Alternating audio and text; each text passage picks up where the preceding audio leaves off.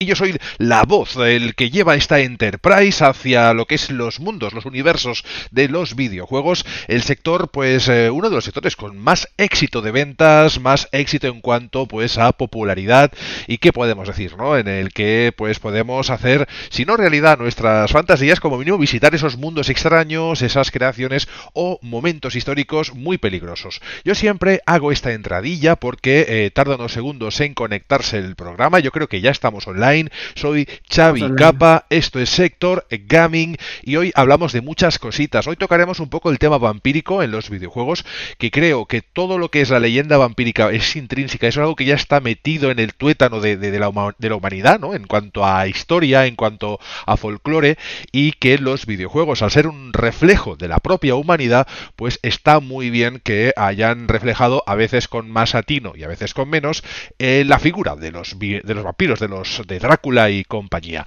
En fin, que empezamos el programa presentando a los compañeros y desde las tierras de, iba a decir, bueno, de las ensaimadas, si me dejas, no, es ofensivo, ¿no? No consideras que la tierra de las ensaimadas es bueno.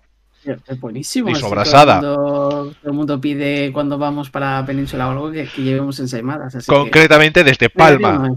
Tenemos a Sandro Tecnofanés, bienvenido al programa. Eh, encantado de estar aquí una semana más. Siempre tienes tu frase, encantado de estar aquí. Es como, está muy bien, ¿eh? Es el. Es como. Es mi toque personal. Exacto. ¿Qué tal la semana en cuanto a juegos? ¿Has podido jugar la demo? Me decías que no has tenido tiempo, ¿no? La demo de Resident Evil no, La demo no, la tengo bajada, pero estoy muy liado con el trabajo y, la he tocado poco. Lo que he hecho más ha sido jugar algunas partidas al, al Star Wars Battlefront 2 la versión de PC que regaló Epic la semana pasada y con la que me he reído bastante y me he pasado muy buenos ratos, sobre todo con las misiones que dices, hago una parte de me voy a dormir y la partida se te alarga una hora y media. Es que las partidas de, Battlefront no son cortas precisamente. Yo creo que un cuarto de hora es la que menos te puede durar y lo normal es que te dure de 40 a una hora. En fin, tenemos también con nosotros a un hombre que viene desde las tierras, la tierra de los Beatles, la tierra del Fish and, Fish and Chips, de la tierra de... Bueno, sí, voy a parar. Eh, desde Reading, concretamente, tenemos a Carla Setay, que aunque es originalmente de Barcelona, está en esas tierras haciendo de representante de, de bueno, nuestro representante personal de sector gaming. Sí, estoy en la, en la pérfida Albión, aquí al norte, con la nieve, que hemos tenido nieve. Exacto. Eh, estos días. Eh, pues buenas noches. Buenas noches. Muy bien, otra semana más y, con muchas ganas de, hablar de juegos. ¿Qué has toqueteado? ¿Qué has... Ahí está, he podido acabar al fin. Es era como la historia interminable. He podido acabar eh, Valhalla eh, Assassin's Creed Valhalla. Eh, ya os digo que yo soy de los que completan los juegos al 100%. No lo voy a completar al 100%. no puede ser. Si tú no sacas, si tú no sacas el platino de, Valhalla, eh, tienes que dejarlo. No lo va a sacar nadie ya, me, parece a mí. Eh, ¿Qué sensaciones has tenido? Porque sí es verdad que durante los últimos programas nos ibas narrando un poco esas sensaciones que hemos tenido todos, en las que más o menos estamos de acuerdo, creo, Sandro, de que la historia está bien, que se sostiene durante algunas primeras horas, yo diría 15, las 15, 20, hemos dicho antes fuera de micro. A mí se me ha hecho largo y no lo he acabado aún. A eh. diferencia, por ejemplo, de Odyssey y de, y de Origins, que me encantaron, incluso Odyssey, siendo un juego larguísimo, a mí la temática y la historia como la contaba me gustaba más. Aquí se me hace un poco engorroso como lo cuentas. Quieres contar mucho sin contar nada. Tengo esa sensación. el, problema es que es como han hecho un copy-paste, ¿no? Han, copiado la mitad de un mapa, lo han copiado al otro y han hecho misiones muy, muy, muy similares que te obligan a hacer, que no son secundarias, son misiones principales que tienes que completar para llegar al final. Y todas son muy repetitivas. Es un asedio, una misión que no te está contando nada especial. ¿Sí, Xavi? No, no, yo lo que estaba haciendo mientras tú me explicabas es en la mente y, con la los gestos que hacía es eh, definir esas misiones, misiones principales, pero que no son profundas, ¿no? Que no están bien desarrolladas y que al fin y al cabo acaban siendo o extrañas o extrañamente breves, como me he encontrado con algunas. Yo creo que tú te acordarás, me decías hace poco la del hacha, ¿no? Un tío con un hacha. Sí, pero esas son secundarias. Yo eso lo puedo aceptar porque son opcionales, ¿no? Te da la opción de completarlas. Pero cuando las, las misiones principales se hacen engorrosas, se hacen lentas, quieres ya llegar a, quieres saber qué va a pasar al final, ¿no? Y llegas al final y te acabas el juego y es un juego que te cuenta mucho de la historia que está detrás de Assassin's Creed, ¿no? De ese mundo actual y de las cosas que pasan entre la Orden y, los Assassins. Y es al final y ostras, he tenido que, leerme luego una, una, explicación de lo que era al final porque no te enteras de, de, nada de lo que está pasando. Para, para saber exactamente lo que significa tienes que ir a buscar información de a alguien que, bueno, que, que se ha estudiado la historia de Assassin's Creed. Pero no digo que sea un mal juego, pero está alargado hasta el in extremis y eso lo hace un juego aburrido. ¿Crees que para una cuarta entrega de esta de este giro de tuerca, ¿no? De estas nuevas versiones de Assassin's Creed que han tenido muchísimo éxito, eh, ya se tienen que empezar a buscar otras fórmulas y no la misma estructura que casi adivinamos ya aquí desde el programa. Es que nosotros ya antes de que saliera el juego sabíamos lo que nos iba a plantear. Nos puedes cambiar el escenario, incluso a nivel del marco histórico nos lo varía bastante. Algunas cosas en común, como ya vimos, ¿no? Algunos escenarios que se habían semi reciclado, pero vamos, bien llevado eso. En ese aspecto Ubisoft muy bien. Pero a nivel de estructura de misiones, creo que empieza a vérsele un poquito también el cartón. Hay que hacer algo diferente. En, mi opinión, lo único que pueden hacer ahora mismo para reiniciar un poco, para hacer un cambio drástico a la saga y, revivirla un poco, es hacer por fin un Assassin's Creed en la era actual. Ese para mí es lo o en Japón. tal como acaba, tal como acaba este, tal como acaba este, da pie a que puedas eh, jugar en la época actual. Y eso sería. Yo voto Japón.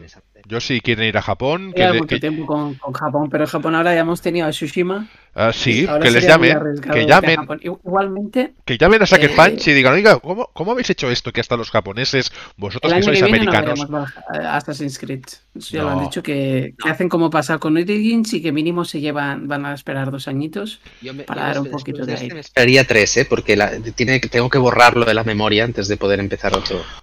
Igualmente, no había dicho, también he jugado a Hitman 3. Hitman 3. De, mis sagas amorosas. El otro juego.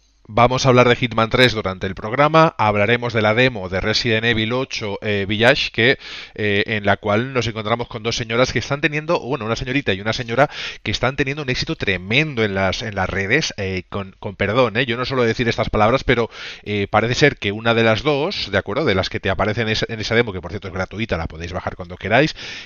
Solo si tienes PlayStation 5, por desgracia. por desgracia, sí, porque hacerlas tan, esas demos, hacerlas tan acotadas, tan cerradas, me parece terrible. Pero bueno, eh, pues una de las dos, la que es aparece con esa Pamela tan grande, parece tener una es voluptuosa, por decirlo así, voy a decirlo con eufemismos, y ha habido una tormenta de memes en Twitter y en la red que, bueno, que tira para atrás. Luego, si tengo tiempo, os los pondré en alguna de nuestras redes para que nos riamos un rato.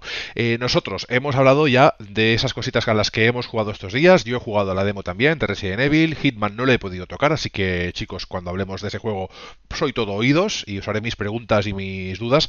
Y pasamos a, una, un par de preguntas, porque hemos tenido preguntas en nuestras redes de nuestra comunidad, de la gente que nos acompaña. Y una de ellas, directamente, nos ha preguntado, ¿por qué odiáis Fortnite?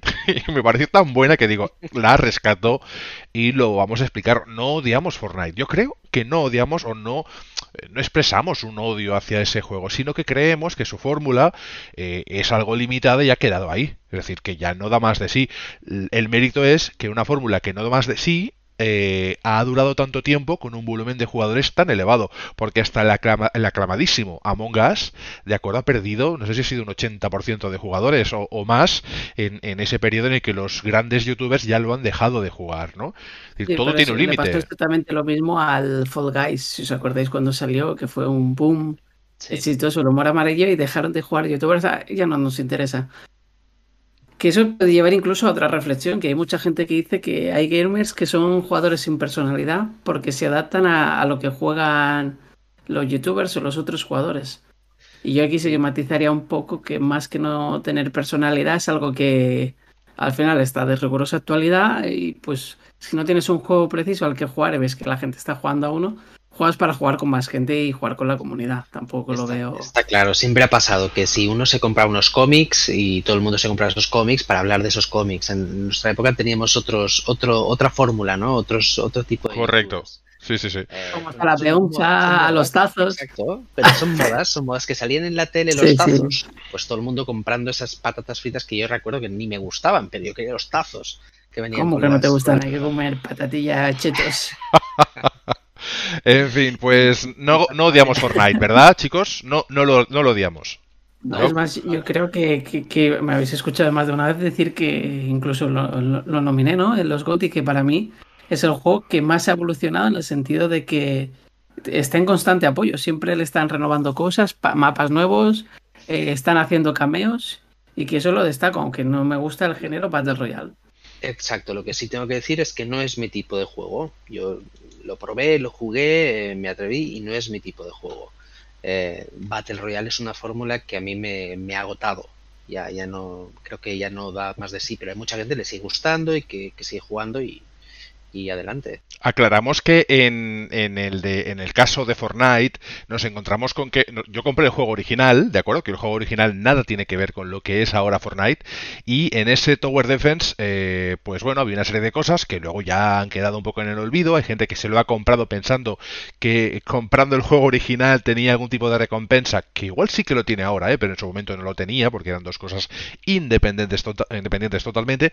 Y el, el problema un poco es que eh, nos hemos encontrado eh, con que Fortnite se ha convertido en un juego bastante repetitivo, que sí que se ha ampliado a esos, eh, esos modos creativos, pero ya está, una vez ganas dos, tres veces, una vez ya comprendes la, bueno, pues lo que viene a ser un poco esa modalidad de crear torres y demás, está bien pero no da más de sí. Pero es que no me pasa solo con Fortnite, me pasa con todos esos juegos que son Battle Royale repetitivo, repetitivo, repetitivo, repetitivo. Eh, el otro día volví a jugar al Hunt, ¿de acuerdo? Eh, Showdown, y está muy bien. No me conecto con nadie, no sé por qué, porque yo puse para conectarme con él, jugué solo. Me cargué un bicho, me estuve media hora con el bicho, otros se fueron a otro sitio, mataron el otro bicho, y cuando yo conseguí mi objetivo y pude hacer todo lo que se tiene que hacer en ese juego, que es bastante. Mm, es poco amable con el usuario cuando lo conseguí hacer todo por mi cuenta, que ya es difícil, llegaron, me lo quitaron todo y aún así, pues por suerte, pues todo lo que es la puntuación me la, acumuló. Es decir, estos juegos que tienen estas mm, mecánicas tan poco gratificantes, a veces pues tienes que adaptarte a ello, ¿no? Eh, si te gusta jugar un juego en el que, bueno, ganas, sigues, ganas, sigues, pierdes, sigues, pierdes, sigues, está bien pero Hunt por lo menos tiene una evolución general en la que lo puedes aprovechar y Fortnite pues te compras el skin del Mandalorian y lo fardas un ratito con los amigos y, y, otra cosa. Cada uno tiene la libertad de jugar a lo que le da la gana y al final, pues lo importante es divertirse. El mérito que tiene Fortnite es haberse mantenido, como digo, he dicho antes, ese volumen ¿no? de, usuarios tan elevado. Pero no lo odiamos, yo, mira. Es a un montón de adolescentes con el iPad jugando a Fortnite. Exacto. Por eso. Pues nosotros lo que hacemos es pasar a la siguiente pregunta y nos hacíamos, bueno, de hecho la siguiente pregunta es muy sencilla, es si eh, coleccionamos algún tipo de videojuego o consola. Yo voy muy directo, Game Boys, ya lo he dicho alguna otra vez, tengo varias Game Boys y las colecciono entre comillas, no es una colección tampoco obsesiva, es algo muy sencillo. Sandro, ¿haces algún tipo de colección en estos momentos o la has hecho? ¿Consolas, videojuegos? Más, es decir, eh, siempre he vivido de comprar y vender y soy amante del físico no del digital, precisamente por eso, porque al final eh, tampoco estaba en mi caso particular de economía para comprar lo que quisiera. Entonces me compraba un juego, lo pasaba, lo vendía y compraba otro. Eso está bien. Oye, pues no está mal. Eh, Carlas, tú mismo, ¿qué tenías ahí? ¿Qué tienes ahí que te veo? Veo estanterías, veo cositas. ¿Qué coleccionas? Va, pues confiesa. Yo soy de los que no vende, ¿ves? Las consolas. Soy de los que las guarda. No las colecciono tampoco, pero eh, siempre he tenido, por ejemplo, la Nintendo, desde la Nintendo, tengo la Nintendo, la Super Nintendo, las Game Boys Colors, Game Boys normales, la, Switch, la Wii. He tenido las consolas y no las he vendido. Nunca he vendido las consolas hasta que compré la PlayStation 4, que tengo que decir que la, la Play 4 Pro la vendí para comprar la Play 5. Pero si tengo que decir una época que coleccionaba algo eran juegos de Steam. que ahí sí, ahí sí que tengo unos, unos pocos. Luego dejé porque era demasiado, era imposible, ¿no? Finalmente, si estás eh, con juegos de Steam y colecciones de Steam, ¿cuántos juegos tienes en tu biblioteca de Steam? Ah, pues eh, a día de hoy, ahora mismo, lo puedo mirar, tengo 3.558. no está mal.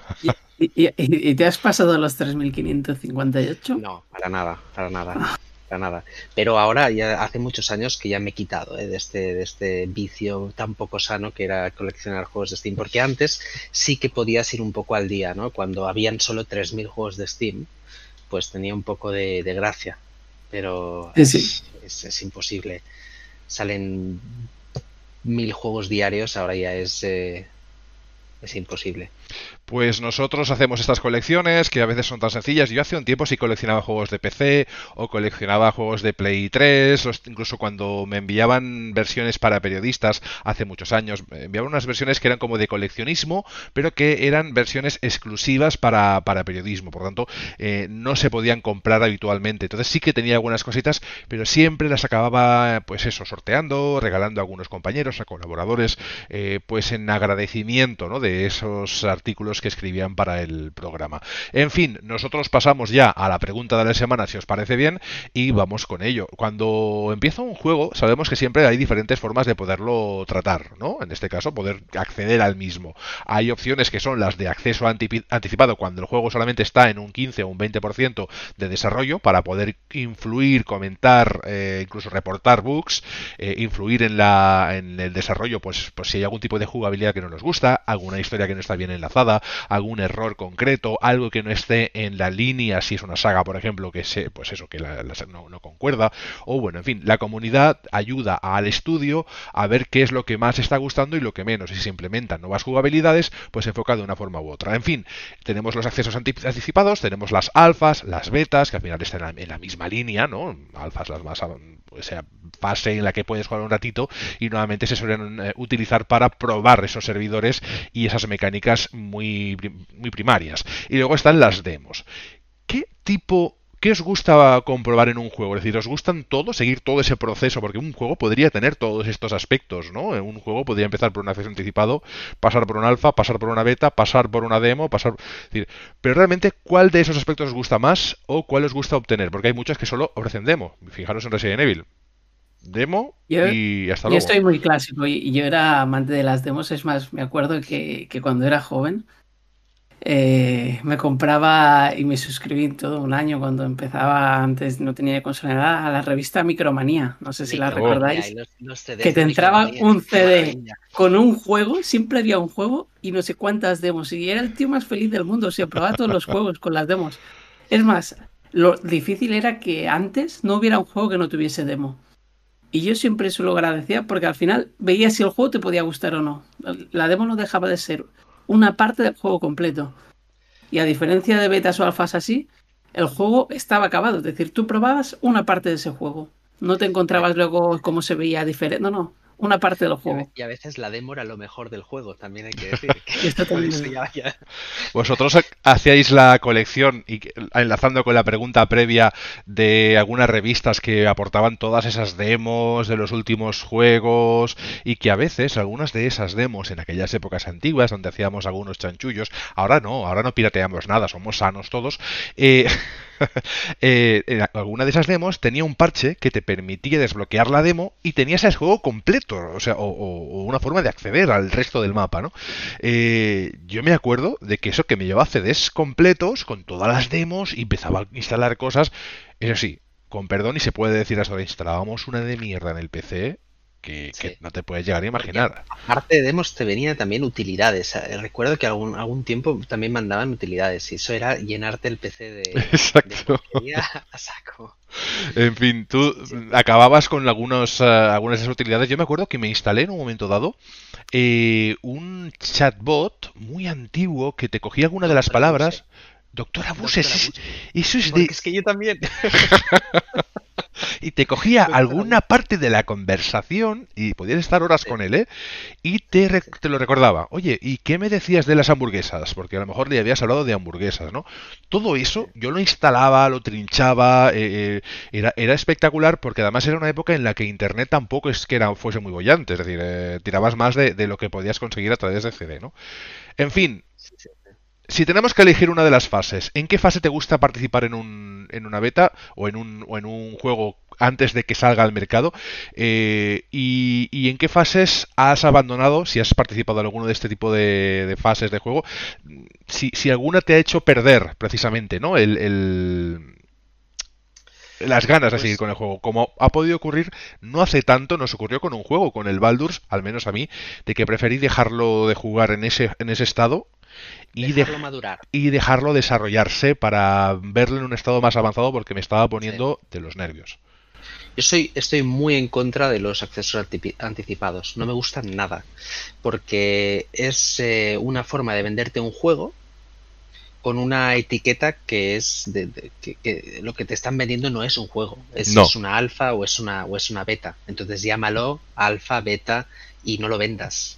Porque lo que te estás ahorrando es en la fase de beta testing. Y esa fase de beta testing para mí es esencial en un videojuego.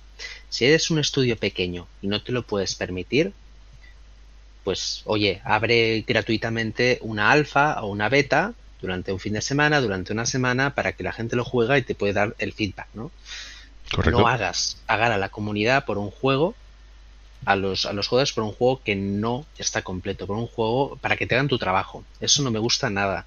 Eh, a mí me gustan las demos, me gustan mucho las demos y también me gustan mucho las alfas y las betas, siempre y cuando sea eso, como Call of Duty lo hizo, por ejemplo. Call of Duty sacó una alfa, sacó una beta, que yo la pude jugar en PlayStation 5, y de eso sacó unas conclusiones y pulió el juego. También lo hizo Back for Blood, que hablamos el, el otro día. Sacó una alfa, que era una alfa super pulida, y, y, eso les dio una información, pero no lo hicieron.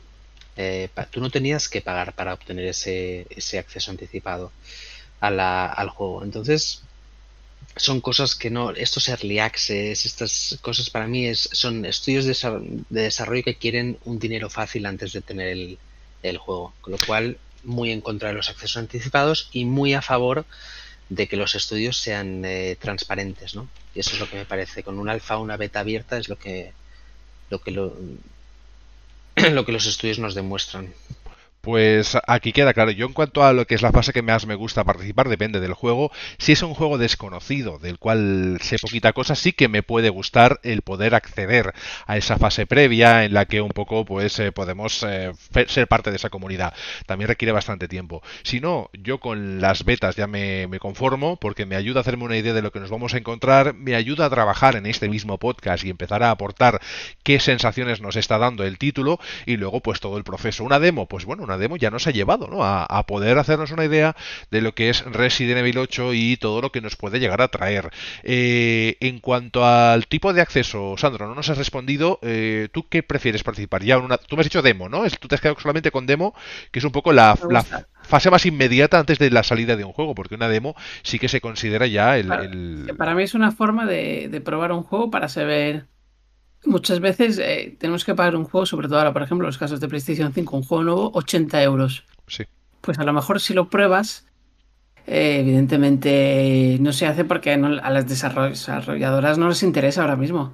Para mí el hecho de poder probar ese juego, pues ya tienes una idea de cómo es, de porque a veces compras un juego que no termina de ser lo que tú esperas.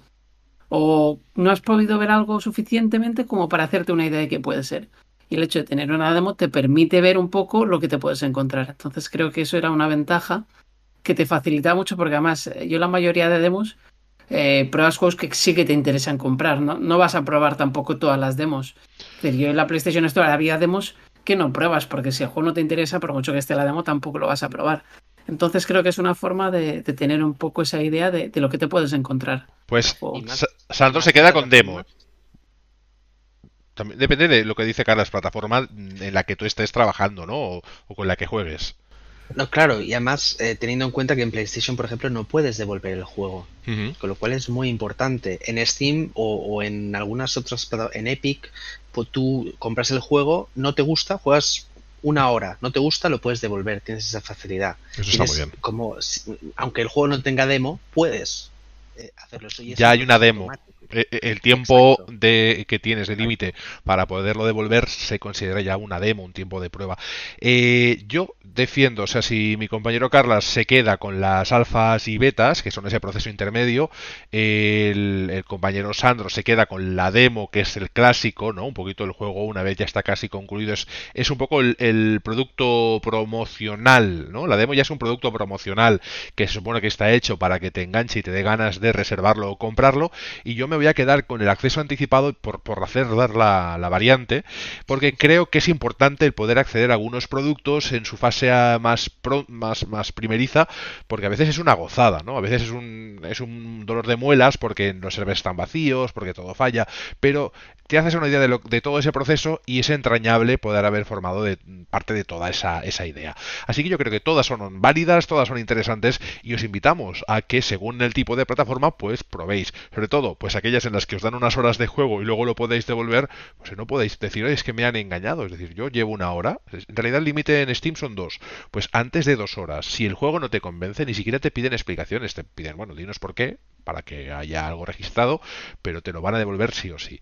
Y si luego pasa cualquier otra cosa y el juego no funciona, te da errores, te da problemas, también lo puedes hacer porque es una plataforma que escucha al cliente o al usuario si son, eh, pues esos argumentos coherentes. Pasamos a más cositas, porque yo creo que el tema de las demos y eso, pues cada uno elige lo que le es más conveniente y depende de plataforma y juego, así que cada uno de los géneros o juegos pues eh, tendrán su, opción más, más conveniente. Y pasamos a lo que sería el, el debate, porque el debate hoy es chulo, es divertido. Hablaremos luego de Hitman y de Resident Evil. Este debate viene a ser los juegos de vampiros. Aunque no sé si queréis hablar solamente de juegos de vampiros o entramos primero a hablar de Resident Evil y lo utilizamos de enganche al juego de... Yo creo que sí. Vamos a cambiarlo así. Venga, va.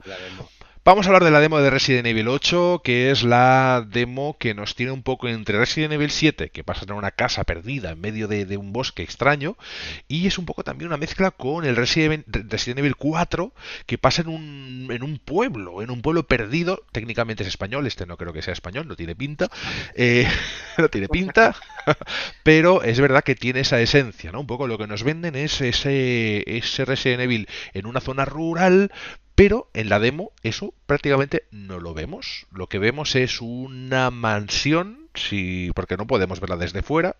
Iniciamos esa demo encadenados o, en una mazmorra como abandonados a nuestra suerte.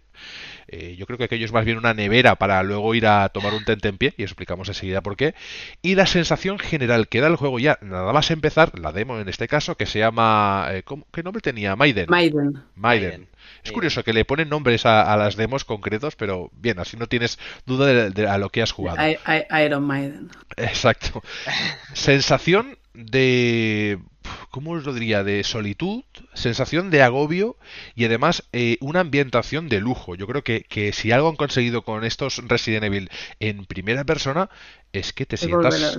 Survival horror, ¿no? Survival... Se perdió un poco contemplativo, mucho puzzle, menos acción y sobre todo eh, muchas sensaciones, ¿no? Eh, mucha ansiedad y muchas sensaciones. Carlas, ¿qué, ¿qué, es lo primero que destacas de esta demo?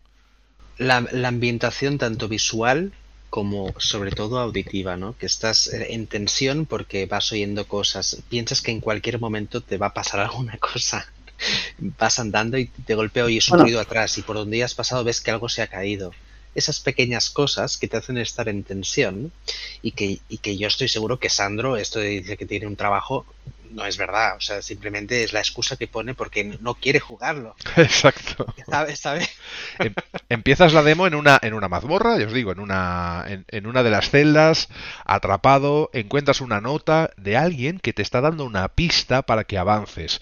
Eh, el sonido de cadenas de puertas y pedazos de metal o madera o piedra eh, crujiendo ya por el frío, ya por el viento, las corrientes que puedan haber en esos subterráneos o sencillamente porque hay alguna presencia que no hemos detectado del todo. Esa esencia, esos, esos incluso um, como, como hay, hay unas voces, hay algo que se escucha, hay, hay como unos lamentos. Toda esa sensación de estar en un lugar encantado, y aparte de que las pistas de los charcos de sangre son bastante evidentes, eh, te acojuna. Es decir, ya te mantiene tenso y, te, y en vilo desde el primer paso que das.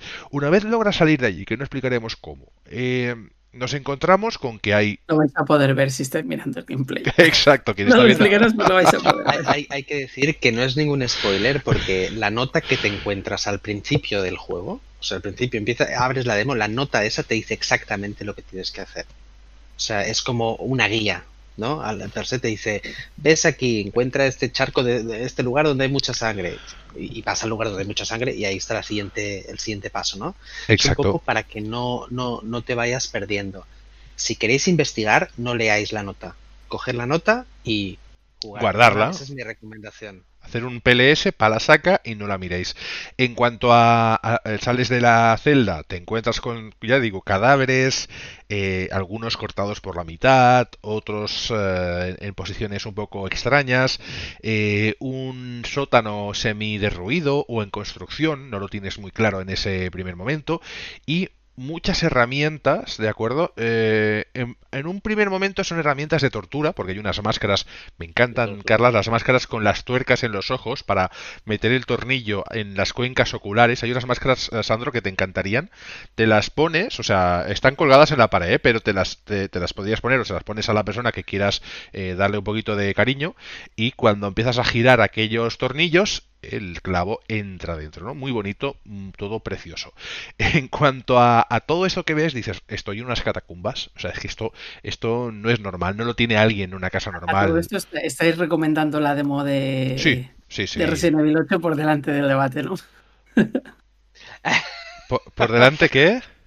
Habéis empezado con el debate, pero no, hemos empezado Resident Evil 8 y ahí ya la estamos recomendando, lo vais a terminar de recomendar, porque lo estáis sí, perfecto. Este sí, no. Además, este juego, por lo que viene después, eh, nos viene perfecto para el debate de los vampiros. Eh, no es spoilers, ha salido esa señora y las, las amigas en todo internet, en todo Twitter y. Eh, sí, están ahí. 15 minutos, son 15, entre 15 y media hora, dependiendo del tiempo que os paséis paseando por ahí. Si no leéis la nota, os vais a pasar un poquito más de tiempo. Exacto. Pero no es ningún spoiler porque ya os digo, en 20-30 minutos como mucho lo tenéis liquidado. El, vídeo de Carlas fueron 20 y pocos y el mío fueron 30 y pocos. O sea, porque también estuve más mirando paredes, tocando cosas. No encontraba la cizalla, hay una cizalla por ahí, pues no la encontraba, no sabía dónde, y, estaba, eh, en, bueno, encastada en un sitio precioso. Ajá, a mí eso también me costó un poquillo. Se lo hemos eh, podido ver que da muchas vueltas. Maiden, de hecho, yo creo que la demo viene porque Maiden es como la doncella, ¿no? De los, de los caballeros, y, y encuentras una nota de precisamente de una doncella que, que se ve que ha estado por ahí también, ha pasado por ahí. Vas encontrando notas y cosas que hacen referencia a personas que han estado también, que han estado en la casa o en, o en el sótano. Y a mí la sensación, cuando llegué a la casa, me transportó a los primeros Resident Evil, a esa mansión de los primeros Resident Evil, eh, mucho más ostentosa, mucho más, mucho más oro, pero la forma, todo me transportó a ese, a esos Resident primeros de la mansión clásica y eso me gustó mucho. Hay, hay mucho contraste entre habitaciones, entre salas más que habitaciones, porque algunas son habitaciones ostentosas, como dice Carlas, con toda la decoración, todo el dorado posible que se pueda poner en, todos los embellecedores y en todos los ornamentos, pues todo dorado, pero limpio además, o, bastante limpio en comparación con otras estancias en las que está todo sucio, lleno de sangre, o incluso habitaciones que son más o menos normales, ya no forman parte de esas catacumbas iniciales que nos sorprenden, a través de las cuales podemos ir accediendo a la, mansión o castillo o lo que sea eso, esa estructura eh, gigantesca, porque se adivina o se entiende que puede ser muy muy grande, y en algunas de esas salas hay comida lo sorprendente de todo esto es que hay platos, hay copas servidas, hay como si se hubiese abandonado eh, esa comida, esa cena, lo que fuese, a toda prisa, ¿no? Por lo que tienes la sensación de que ha ocurrido algo grave, ha ocurrido algo bastante, bastante, bueno, yo creo que importante para la historia. Sí, lo que pasa es que no sabemos el qué. Sí que lo vamos interpretando con algunas notas, como dice Carlas, con algunas situaciones, y luego, bueno, en cuanto a jugabilidad, hay que tener en cuenta también que vamos, si vamos siguiendo un poco las pistas, vamos encontrando eh, llaves o accesos a otras zonas y por lo tanto, si más o menos seguimos no una metodología, sino una lógica, el juego, lo que es la demo, no es, no es difícil. Eh, Carlos, es, sencillo de completar en cuanto al puzzle que te plantea. Pregunta, ¿en la demo puedes morir o es una demo más que vas paseando y vas viendo todo lo que hay? Es una demo técnica. Eh, es una demo técnica que te va mostrando para mostrarte la ambientación, para mostrarte los gráficos, te lo muestra todo. Y no llegas a morir, pero no. No llegas a morir. No vamos a decir qué ocurre, pero es, sí, Exacto. Pues en esta demo pasando todo lo que ocurre, accediendo a otras salas a través de llaves, accesos, palancas, muy Resident Evil todo al fin y al cabo, eh, sí que hay, eh, porque es un clásico, el acceso a una puerta a través de una piedra que pones en una de las cuencas o en una de la, o en la oreja o en el, ala de un animal, eso siempre está en Resident Evil, sabéis que habrá monedas o, esferas que tendréis que poner y accederéis y, ahí seguirás. Eh, sí que en este caso me ha gustado que las notas que lees, la mayoría tienen un sentido, es decir, ya que están enfocadas a explicarte algo y que puedas tener en cuenta para avanzar, eso está bien. Y luego, pues te encuentras con estas señoras que te atienden, ¿no? De una forma u otra. Me gusta mucho, eh, hay una fase en la que tenemos una ventana abierta, eh, claro, sí creo que es significativo en cuanto a que aunque te, da la pista de que hay más allá, ¿no? De que, de que esto al final es un poco para que te des cuenta, pero hay algo más. Tú miras a través de la ventana y hay un acceso como a otra sala. Yo, yo me estuve un rato eh, mirando el patio y, dices, eh, obviamente esto es un trocito, es, es, que no llega a ser ni una porción, es, es algo minúsculo de lo que nos va a plantear Resident Evil. Es más, podría ser que esto no fuera, formara parte ni de la historia, fuera solo una presentación de este decorado, de esta casa. Podría ser perfectamente. Pero dicen que las vampiresas, porque ya están, porque, porque obviamente, pues por todo lo que se lee y demás, esto sí que lo podemos decir, si está en internet, eh, las vampiresas eh, sí, sí forman parte de, lo que es los malos o los jefes finales. O... No, no, lo que dijeron es que a lo mejor la demo no tenía nada que ver con la historia principal. Exacto, yo lo que digo es que a lo mejor este trocito que Era una demo hecha aparte como lo que hizo una vez Kojima. Hizo como una demo de... Puedes jugar al juego, pero este no es el juego.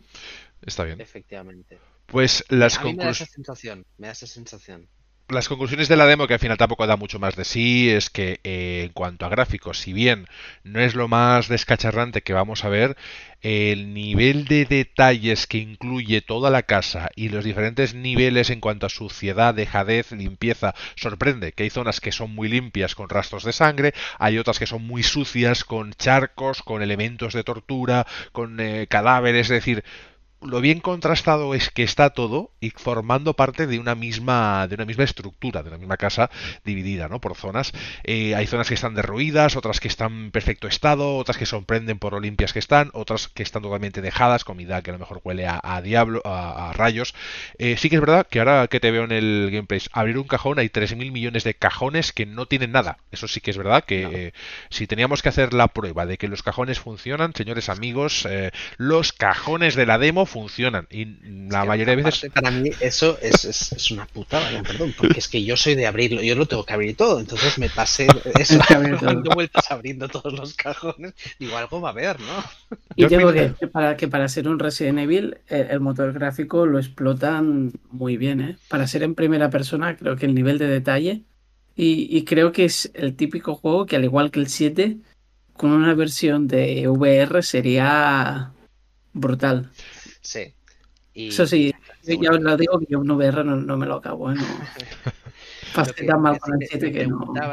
Eh, lo de los 60 frames en, en, privado, me preguntaba Sandro lo de los 60 frames. Tengo que decir que, que por el tipo de juego que es, por el movimiento como se ve, no son destacables los 60 frames, sí son destacables los gráficos. Entonces, eh, yo no noté que estuviera 60 frames lo estaba, ¿eh? pero no, no notas esa, esa agilidad, ¿no?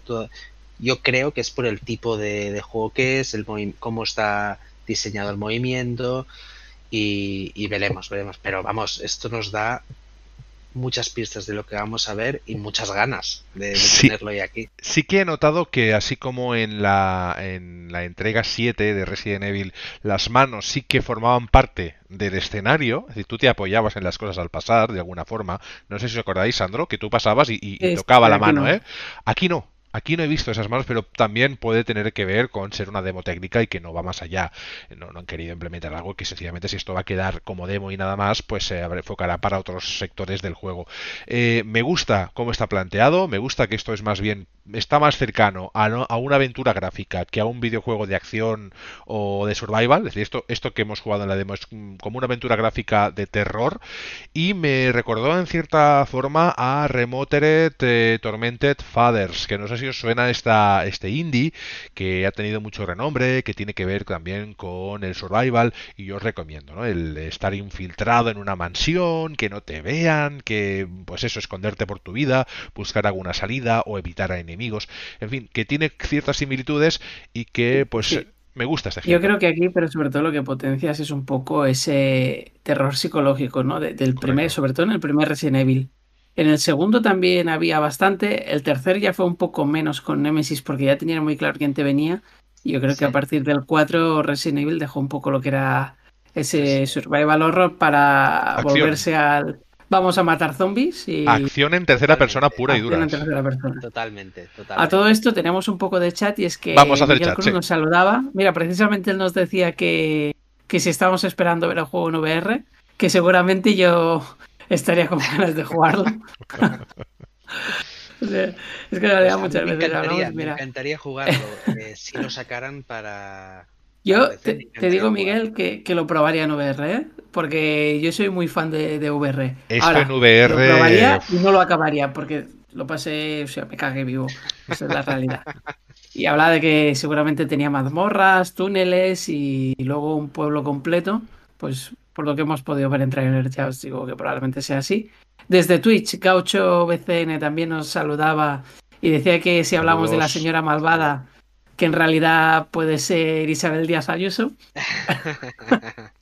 La señora malvada y sus grandes pechos. Es un poco el titular de esta demo, ¿eh? todo este... Mira, además está saliendo ahora mismo en, en, directo. Eh, sí, Estaba saliendo, Exactamente. Y que en este caso, los, el caso de los cajones que decíais vosotros, pues ha sido un poco trauma también, ¿no? Porque después de haber jugado a, a The Last of Us... Y mira, ahora hablando de, de señoritas, pues tenemos aquí a la que ha generado unos cuantos memes. Eh, exactamente. que es la, dueña de la casa, imaginamos que puede ser tu tía o tu amiga o... No sabemos de que, si tiene familiaridad con el protagonista. qué tipo de ¿eh? amistad, pero sí eh, está ahí. En fin. Y bueno, ¿y qué opinábamos? Nos preguntan qué opinábamos del multijugador que, que se ha podido ver en la presentación también. El Resident Evil Reverse. Reverse. Eh, yo creo que está bien que se intente, de hecho llevan ya un tiempo intentando implementar algún tipo de multi, lo hicieron ya para alguna entrega anterior, eh, lo que pasa que no es fácil, ¿cómo metes un multi en un juego que siempre ha sido de primera persona? Yo hubiese implementado más, o sea, hubiese trabajado más en un cooperativo para hacer algo en un punto medio, o sea, esa campaña, me añades un cooperativo que sería lo lógico y a partir de aquí, que de hecho ya, ya han existido cooperativos en Resident Evil, no sería la primera vez, eh, de alguna forma, y a partir de aquí me, me incluyes un, un multiplayer eh, que si quieres puedes hacerlo como GTA, ese GTA Online, ¿no? Que, que es eh, transversal. Por lo tanto, tú vas sacando nuevo Resident Evil y ese multiplayer se va alimentando de las nuevas entregas o, los reboots o lo que haga falta. Eh, veremos. Normalmente ese tipo de, de, inventos no acaba bien del todo. O sea, la gente lo suele abandonar bastante rápido. A, mí no me desagrada, ¿eh? Lo que pasa es que para mí tendría que salir como juego independiente porque al final están todos los mapas de todos los Resident Evil, o sea, diferentes escenarios de Resident Evil 2, del 1, del 3, del 4, y todos los protagonistas. Es decir, puedes jugar con Leon, puedes jugar con Chris, Redfield, puedes jugar con Nemesis, puedes jugar con todos. Al final no deja de ser un juego de acción en tercera persona, en plan shooter con los personajes de la saga Resident Evil, un poco lo que hicieron también y creo que puede ser en parte divertido para recordar esos momentos. Luego hay que ver cómo lo implantan. Pero ¿cuál es la, cuál, cuál es la longevidad de, ese proyecto? Eh, yo creo que Resident Evil es un juego eh, de historia, single player, eh, que le pone un multijugador genial, pero yo creo que lo más importante es, es, para mí, soy mucho más partidario, como dice Xavi, de un, de un cooperativo. Eso me interesaría mucho. Eso también. Sí, atrae más. Es el, típico juego que te sacan un multijugador y está muy bien, pero no lo acabas jugando, porque lo que realmente juegas es, la, campaña, ¿no? ¿Os acordáis que The Last of Us lo tenía también, el multi? ¿El de Last of Us tenía un multijugador? No me acuerdo. No, el que me acuerdo, es el de, el, de, Uncharted 4. El de Uncharted 4, que ahí se lo juego un par de partidas y luego ya sí que dejó de ser. Pero es como Mass Effect, ¿no? Mass Effect tenía una, una historia muy chula, lo jugabas y luego tenías un multijugador que estaba ahí, que lo jugabas una semanita y luego decías, bueno, me voy al siguiente porque esto no da para más, no da para más, ¿no? Y aprovechamos para saludar también aquí a, en este caso, a Rafa, Rafa Ramírez, que decía que hacía tiempo que no nos escribía, que siempre nos escucha desde el curro. Así que un saludo, Rafa, y gracias por escucharnos. A todo esto, Capa, ¿Cuál es el mejor videojuego de temática vampírica? Eh, porque ahí va el debate y lo hemos perdido por el camino. Sí, bueno, no, no, no lo hemos perdido porque viene, viene de la demo. La demo de Resident Evil está protagonizada, bueno, por nosotros como protagonista de, la historia, pero las que nos vienen a dar abrazos y cariño son las vampiresas, estas vampiresas de las que se va hablando en esas notas que vamos encontrando y algunas pistas nos da también los charcos de sangre, como hemos dicho. En cuanto a videojuegos de la historia que tocan la temática vampírica, tenemos algunos más frescos y otros más olvidados. Yo para mí, el que más he disfrutado, y no es específicamente de temática vampírica, eh, aparte de Legacy of Kane, pero que es un juego que, que seas vampiro o no, tampoco, o sea, sí que tiene una historia, pero lo que es la jugabilidad eh, es, ya no es un vampiro, ya es otra cosa, como que ha evolucionado. No sé si os acordáis de Legacy of Kane, que tuvo. Eh, yo he leído que tenía hasta cinco entregas, yo no me acuerdo de todas, no las sabrías decir. Es decir, yo me acuerdo de Legacy of Kane, que es el que me encantó, y luego el resto, pues bueno, se quedaron un poco en el olvido en mi caso, ¿no? Luego hubo gente que sí que las, las siguió jugando.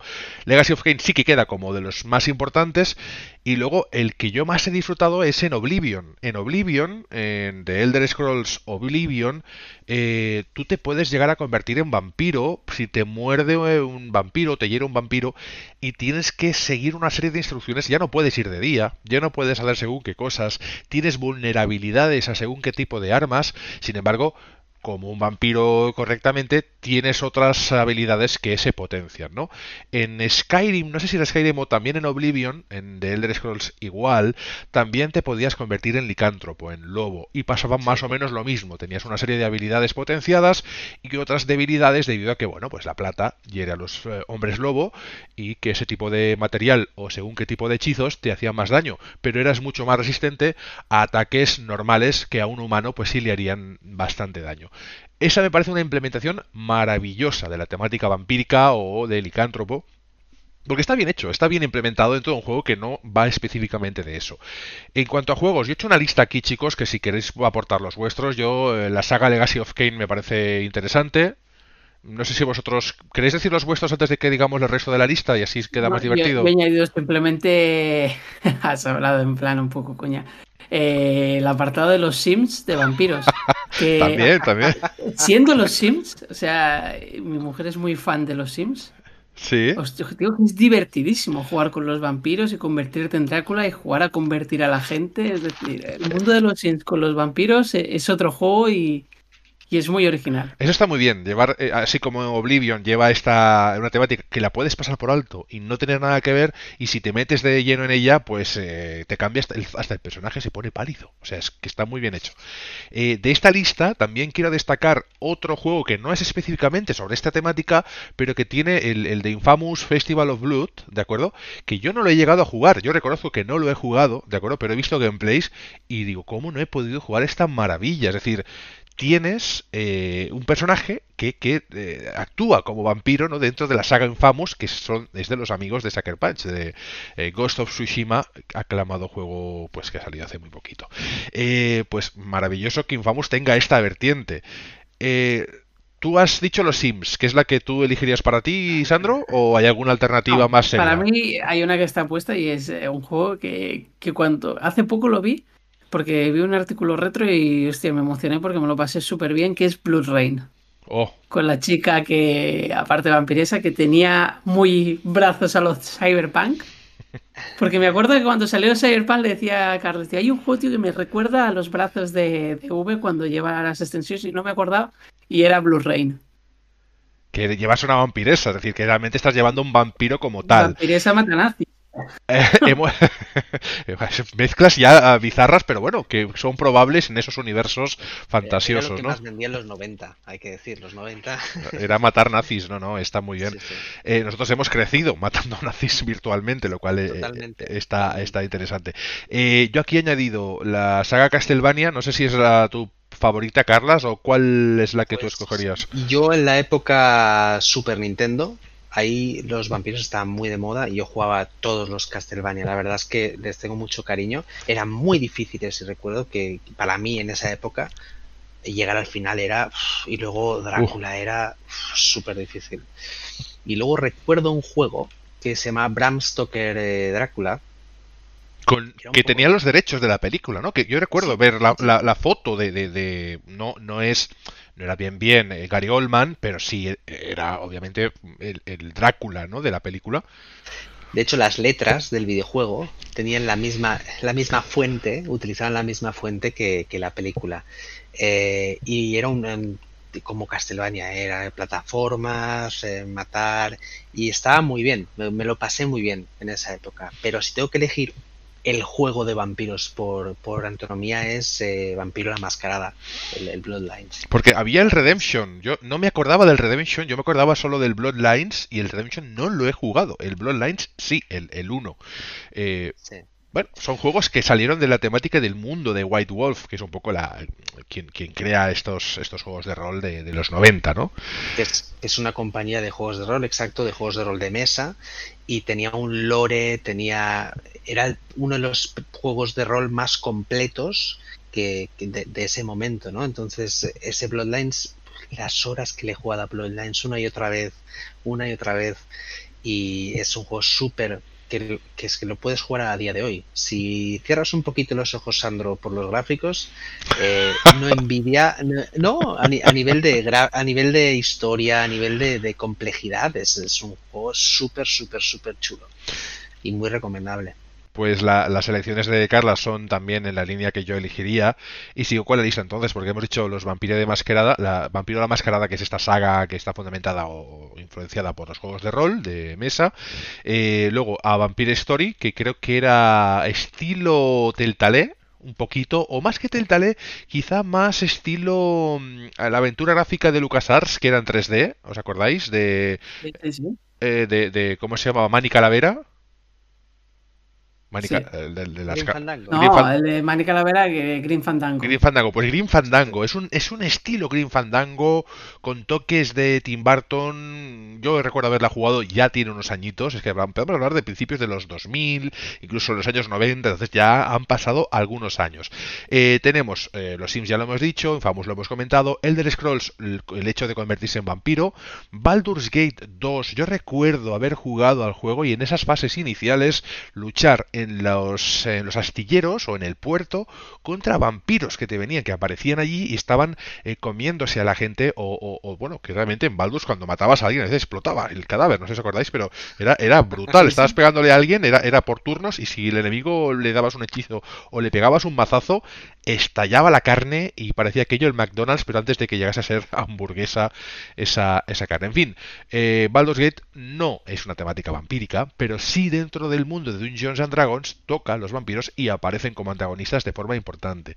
Eh, Blood Rain hemos dicho, Vampire, Vampire Hunter D, que por cierto os recomiendo, o sea, ya sé que esto viene tarde, pero os recomiendo todo lo que podáis pillar de Vampire Hunter porque también está eh, esas variantes con vampiros, eh, semi-vampiros, por lo tanto son vampiros o semi-condenados, en fin, hay muchas variantes vampíricas y los videojuegos siempre se han alimentado de ellas. La pregunta que yo os planteo, compañeros, es si realmente los videojuegos han hecho justicia al mundo vampírico como tal y hay un juego que sea el abanderado. Yo creo que no, porque aquí falta uno más reciente que se llama Vampir, Carlas. Y hemos hablado del juego fuera de micro y nos dejó una sensación buenas intenciones, pero mal ejecutadas. muchas ganas al Vampir y os quedasteis a medias. De hecho, veníamos de, de, Es de Don Not, hay que decir que es una compañía que suele hacer las cosas muy bien.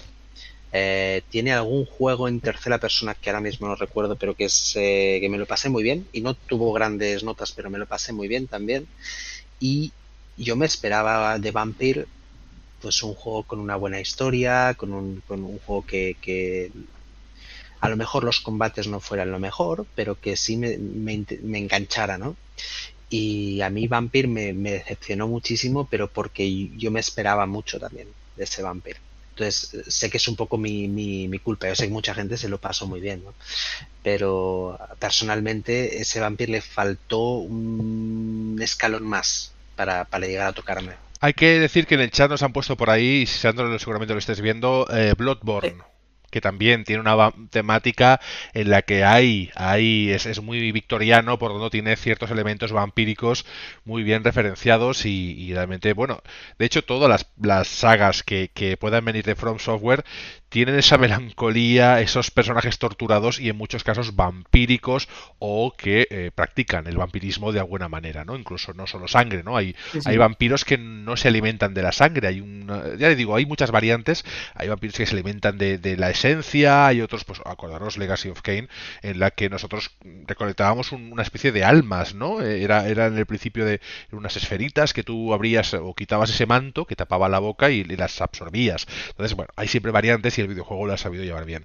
Vampir es de esos juegos que queríamos querer, como nos pasa mucho en este programa, y no podemos decir que sea un juego horrible, es decir, está bien, es jugable, en un, a un buen precio eh, puede ser interesante, pero eh, a mí me resultó decepcionante porque esperaba muchísimo de ese producto, esperaba algo mucho más completo de lo que me encontré y me encontré una propuesta, mm, ya digo, con muy buenas ideas, mal llevadas a, lo que son los mandos. A la hora de jugar, mmm, no sé, es un juego que, que, quise olvidar. O sea, no, no, me, no me enganché, no me involucré, no me hice cómplice y cuando todos esos puntos fallan, pues, pues bueno, en fin, son sensaciones al final, ¿no? Porque al final somos humanos y lo que nos engancha nos engancha y lo que no, pues no.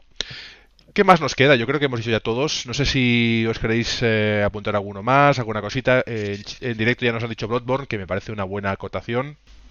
Solo, solo un, uno muy, de, muy de, de, viejos, ¿no? De, que solamente solo, solo y yo recordaremos que era un juego, una aventura gráfica de ordenador. Y seguro que no.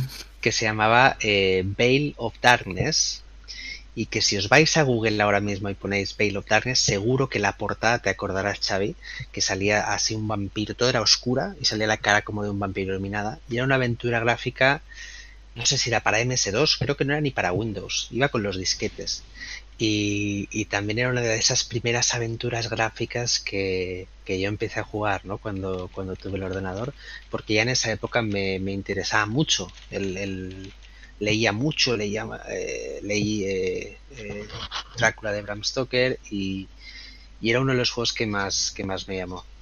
Está claro que la cultura vampírica influencia ¿no? a los videojuegos como ha influenciado el cine, a la literatura sin lugar a dudas, porque obviamente casi todo lo que ha venido se ha alimentado ¿no? de, de, estas, de estos grandes autores. Yo recuerdo el Hollywood Monsters, por ejemplo, que aunque no sea de temática exclusivamente vampírica, sí trata todos esos monstruos de, de, de todas esas leyendas que, que todos conocemos o hemos visto en alguna película en alguna ocasión. ¿no?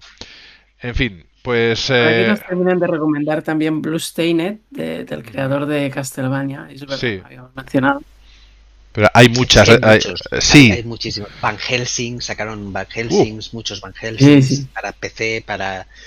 Eh, es, es, un género que. O Víctor Brand, que es un poco el Van Helsing sí, de, de, Pero es que es muy chulo, realmente. Son tipo Diablo, temática victoriana, contra licántropos, vampiros y un poquito de todo, y está muy chulo son muy divertidos, son juegos que buscan diversión pura, sí, sí. Eh, es un género que se ha tocado muchísimo, quizá como dice Xavi, no de la mejor forma o la de la forma que nos gustaría. Yo creo que hay pocos juegos que lo hagan bien, bien, bien, bien, bien, de 10, como es el Bloodlines, por ejemplo, para mí es uno de los juegos que lo hace y ojo, que viene el 2. No se sabe exactamente cuándo, pero se supone... The Masquerade, ¿no? Sí, The Masquerade, Bloodlines 2 está en desarrollo, se supone que está bastante avanzado porque ya se anunció hace tiempo, lo que creo que se dejó un poco en stand-by. Se ha retrasado. Se ha retrasado, creo que sin fecha, ¿no? Lo último que sabíamos es que sin fecha para este año, pero sin fecha. Bueno, pues cuando eh, llegue os explicaremos nuestras sensaciones, ¿no? Efectivamente. Temática vampírica. Si queréis aportar los vuestros, os dejamos pues eh, todas nuestras vías de comunicación o de mensajes para que nos expliquéis eh, qué vampiro, qué personaje, si vosotros os gustó haceros vampiro en algún juego en el que teníais esa opción, o incluso pues a veces, ¿no? Que tú puedes hacer diferentes personajes de razas, pues eh, hacerlos de esa, de esa forma. En fin, temas de vampiros aparte, nosotros pasamos a hablar de Hitman, que ya no es un tema vampírico, pero como los vampiros es uno de esos personajes que normalmente no le gusta atacar de frente, sino que se, se hace un poco con las sombras para atacar desde las mismas, para hacer un poco de mortadelo y disfrazarse de cualquier personaje que encontréis NPC en ese escenario. Y el amigo Hitman, el amigo, la gente es 47, siempre me equivoco. 47. 47, 47, ni 48 ni 46, 47 exactamente. Pues es uno de esos personajes entrañables que creo que es una de las grandes IPs, es si no de las grandes, está seguro que está en el top 10 y eso ya es difícil de los grandes nombres o las grandes IPs que reconocerías enseguida. Es decir, no te hace falta ver grandes eh, gameplays. Ves este personaje y dices, Hitman. Tiene sus pelis, tiene sus historias. código de barras en parte de la nuca y ya está. Exacto. Y la nuca con el código de barras en la cabeza. Es más, es de los videojuegos que tiene su película de acción. Exacto, es lo que decía, ¿no? Sandro, tú lo has jugado más extensamente. ¿Qué sensaciones te ha dado este juego? Eh, la, primera pregunta que te voy a hacer para cuando termines tus sensaciones es, es ¿crees que es la mejor manera de haber llevado esta, trilogía? Es decir, ¿realmente hay una evolución clara en los tres juegos? Hay evolución en la historia porque terminas de cerrar lo que empieza la primera misión de, de Hitman de ese reboot, pero sí que es cierto que es como se explica, eh, es lioso. Es lioso porque no hay. Hay pequeñas cinemáticas, pero al ser el asesino que tienes que acabar con un objetivo, apareces en un lado, apareces en otro, apareces en otro. Eh, a lo mejor te podrían poner como una cinemática, ¿no? Que te trasladas de un sitio al otro mientras te van explicando algo. Más como si fuese una peli de espías. Y aquí es un poco, haz esto, haz esto, todo tiene un sentido, no vamos a explicar.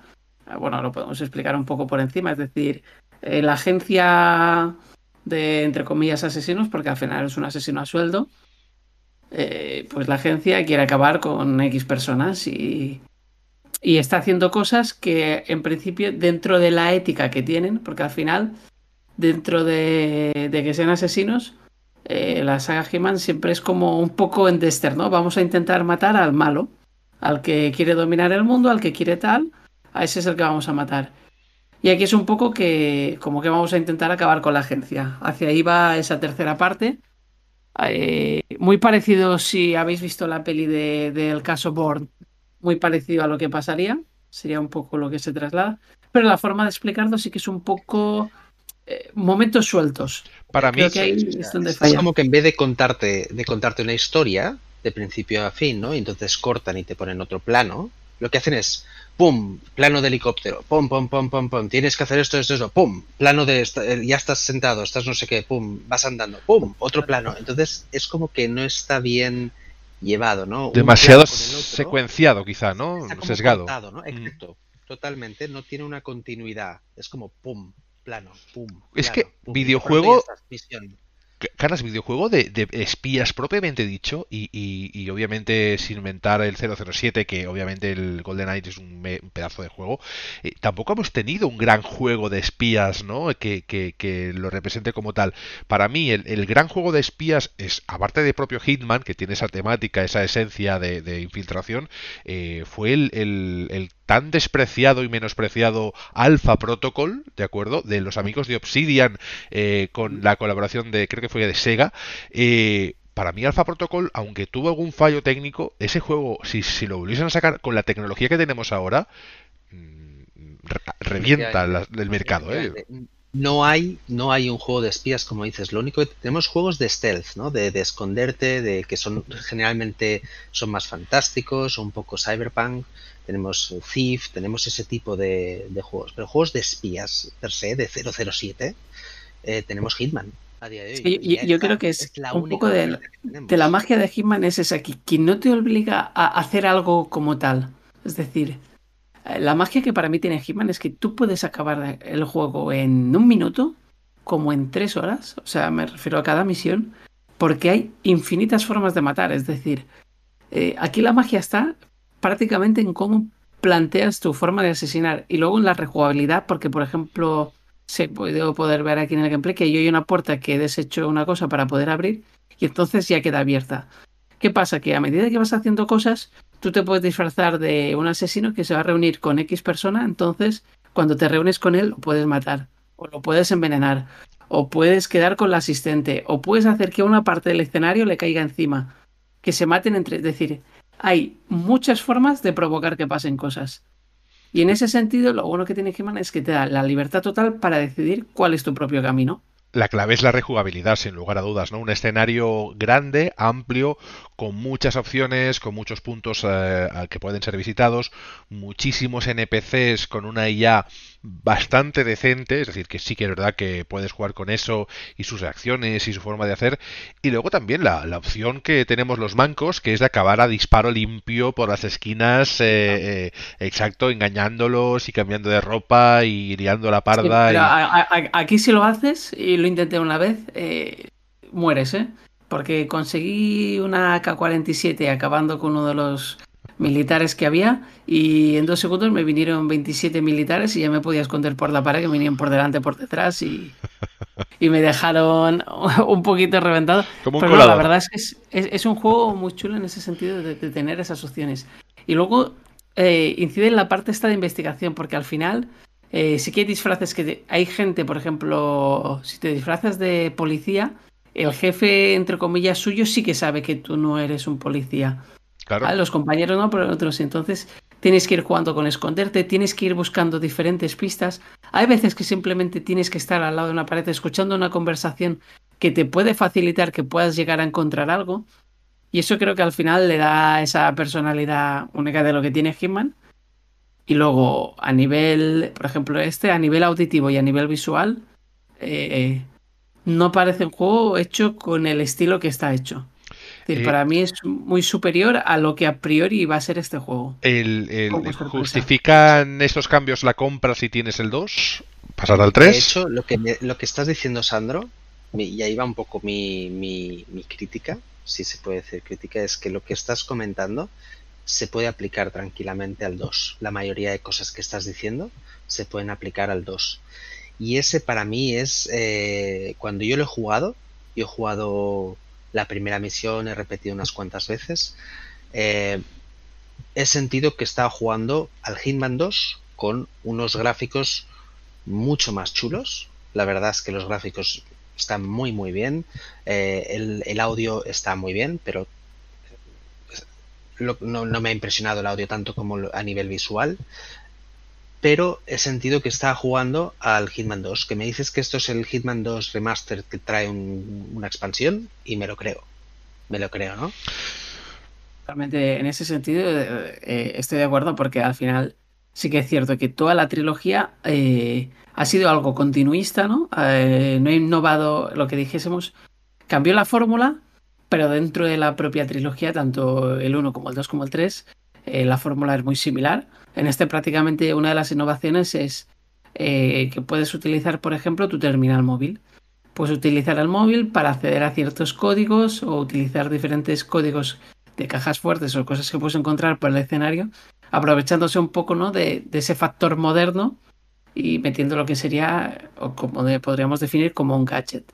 Pero lo demás sí que es cierto que la fórmula prácticamente mama la misma que el 1, el 2 y el 3, lo igual. Probablemente este sea el, Hitman que todos hubiésemos esperado, si no en el 1, que quizás es mucho pedir, eh, del, me refiero de estos nuevos, en el 2. El 2 es buen juego, eh, no, no digo todo lo contrario. Lo que pasa que siempre ha rayado un poco esta saga en el límite técnico, ¿no? Ha estado un poquito por debajo de, otras grandes sagas y en su reinvento, en su vuelta de tuerca, como lo han tenido otras grandes sagas, eh, no es la que mejor parada ha salido. Es decir, nosotros si comparamos con God of War, que ha sido espectacular ese cambio. O con Tomb Raider, por ejemplo, ¿no? Creo que son cambios que obviamente eran necesarios, pero que le aportaron otra personalidad totalmente distinta y un enfoque totalmente eh, diferente a lo que ya veníamos jugando anteriormente. Muy bienvenidos en los, dos casos y otros ejemplos que podríamos dar. En el caso de Hitman, que lo teníamos este debate antes de empezar el programa, eh, la, la, sensación que teníamos es de que si este, este juego cae en manos de otra compañía, el enfoque hubiese sido distinto. Lo mismo pero de otra forma. Incluso un tipo de campaña un poquito más cautivadora, que te llevase a hacer cosas o a explicar una historia con cierta. Porque no, esto no está reñido. Es decir, tener un escenario enorme, con tres mm, plantas y con un, eh, un, patio enorme, con 50 personas o, 100 personas eh, moviéndose independientemente con sus historias, no está reñido con que se pudiese incluir una, una campaña, una campaña un poquito más consistente, no solo él entra ahí y mata, ¿no? Un, tener, pues eso, tener que rescatar a alguien, tener que buscar a alguna otra. Eh, creo que se ha convertido en un juego que está bien, pero que esta fórmula ha sido pensada para esta trilogía y ya se ha agotado. Ahora sí que esta fórmula ya no da más de sí. Y lo que veremos de Hitman tiene que ser diferente. Lo mismo, porque al final es un asesino y, bueno, pues eso, el, al final el, que hace cucharas, pues hace cucharas. Lo que creo es que al final lo que buscaron fue eh, resucitar a Hitman. Hitman había muerto, literalmente. Creo prácticamente 10 años en el ostracismo y, fue un poco resucitarla encima de una empresa que, no lo había eh, aprovechado al máximo, que era como, venga, vamos a probar con Hitman. Y creo que ha ido de menos a más. Creo que el Eso sí es verdad. inicio de Hitman no es tan esperanzador como el final. Creo que el final es, ahora sí que más o menos, eh, teniendo en cuenta que yo sí que cambiaría cómo se cuenta la historia, creo que ahora es un juego que empieza a ser decente. No solo por cómo se mueve, cómo se ve, eh, teniendo en cuenta que si hablamos ¿no? de juegos triple A, cuádruple A que puede llegar ahora en el futuro, eh, doble A, este es un juego doble A. Y, por ejemplo, a nivel visual no deja nada que envidiar a muchos juegos. Para mí es una IP triple A. Es decir, me explico. Porque tú puedes pensar que el juego es un doble A porque técnica. Esto es como. Tú, tú ahora mismo me sacas un Tenchu Tenchu siempre ha sido técnicamente un juego que ha estado muy por debajo del nivel de la generación. Tú me sacas ahora mismo un Tenchu con una calidad gráfica del, nivel From Software que nunca es la mayor. Es decir, From Software nunca está eh, a la vanguardia, a veces sí, pero en este caso en los juegos Sekiro, por ejemplo, no es el mejor juego gráficamente, pero no, no, no se lo achacarás. O sea, no dirás, oye, por este juego, no, no, porque luego juegas y dices es una delicia. Eh, tú me sacas un, un, un Tenchu con unos gráficos extraordinarios o average, ¿eh? nivel mínimo solicitable o, exigible en esta generación, y va a ser un vendejuegos, o sea, vas a vender unidades pues como churros. Es que a mí... Hitman es una IP triple A. Es una IP triple A y merece una saga que esté a la cabeza eh, en cuanto a, Sí, que es verdad que ha vendido mucho en Inglaterra, me dijiste, ¿no, Sandro? Este es el juego más vendido de, Inglaterra. ¿Qué, vas a comprar aquí si no puedes comprar? Ahora mismo no hay nada más, no hay nada más que. Hay un contexto exacto, mm, quizás eso. Eh, bueno, en Metacritic directamente es un juego que supera el 87 de media, lo cual es, eh, es un poco donde vamos, ¿no? Que, tiene cosas como, como. E, es un juego muy completo y muy bueno. Lo que pasa que es. Al ser esa tercera parte es como un tercer DLC que por fin ahora te llega al juego. Pero tengo que decir que, me da igual que sea doble A, triple A, cuádruple A, el juego hay que valorarlo por lo que es. Y el juego cuesta 80 euros eh, como el cuádruple A que, quieras o el triple A. No importa dónde esté. Si tú lo estás vendiendo por 80 euros, tiene que ser un juego bueno. El estándar son 69, exacto, la versión sin mm. nada. Correcto. Eh, entonces, eh, si tú estás dejando un juego que, que, te está mejorando gráficos pero no te está aportando nada, para mí, lo hablábamos antes, para mí no es un juego que... Más es, es, una expansión o, o, llámalo un remaster o, llámalo, mira, Hitman 3, pero lo sacas por 30 euros en vez de, de 60. ¿Por qué? Porque es el mismo esqueleto, estás utilizando el mismo esqueleto. Y es un copia y pega. Y le añades que ahora puedes usar el móvil. No me estás aportando nada que, no, es, que no haya visto ya, no es, nada, no es nada nuevo. Es muy chulo y si te gusta la fórmula Hitman, te lo vas a pasar bien, pero si ya has jugado a Hitman 2 y no eres un acérrimo fan, pues vas, va yo, por ejemplo, es un juego que voy a jugar un poquito más, pero creo, estoy bastante seguro que no lo voy a acabar. ¿Por qué? Porque ya me he acabado Hitman 2, ya jugué Hitman 2, eh, no, estoy, no me está aportando nada nuevo. Entonces no sabrás cómo acaba la historia.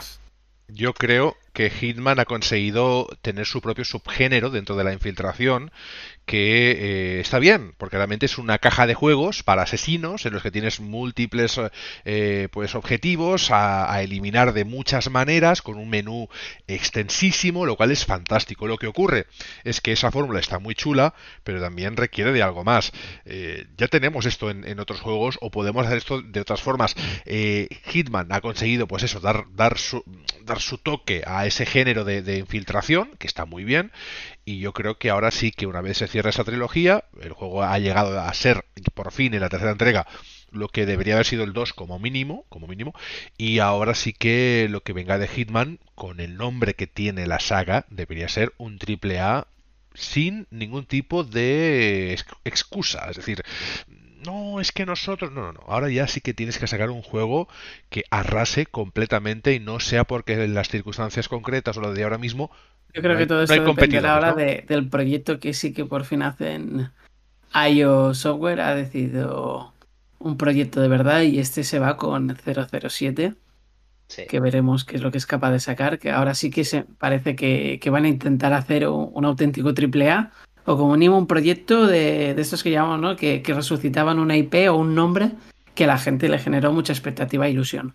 Hablábamos antes. Porque tiene que tener muy buena historia, ¿no? Y a mí, yo últimamente no me ha demostrado que, sean capaces de, contar una buena historia. Y es, donde tengo el miedo. Y mira, precisamente esto que nos comentaba por el chat Miguel Cruz, ¿no? Que los creadores dejarían descansar a Hitman para 007 y que esperamos que tenga buena historia y es algo que acabas de comentar tú, Carles.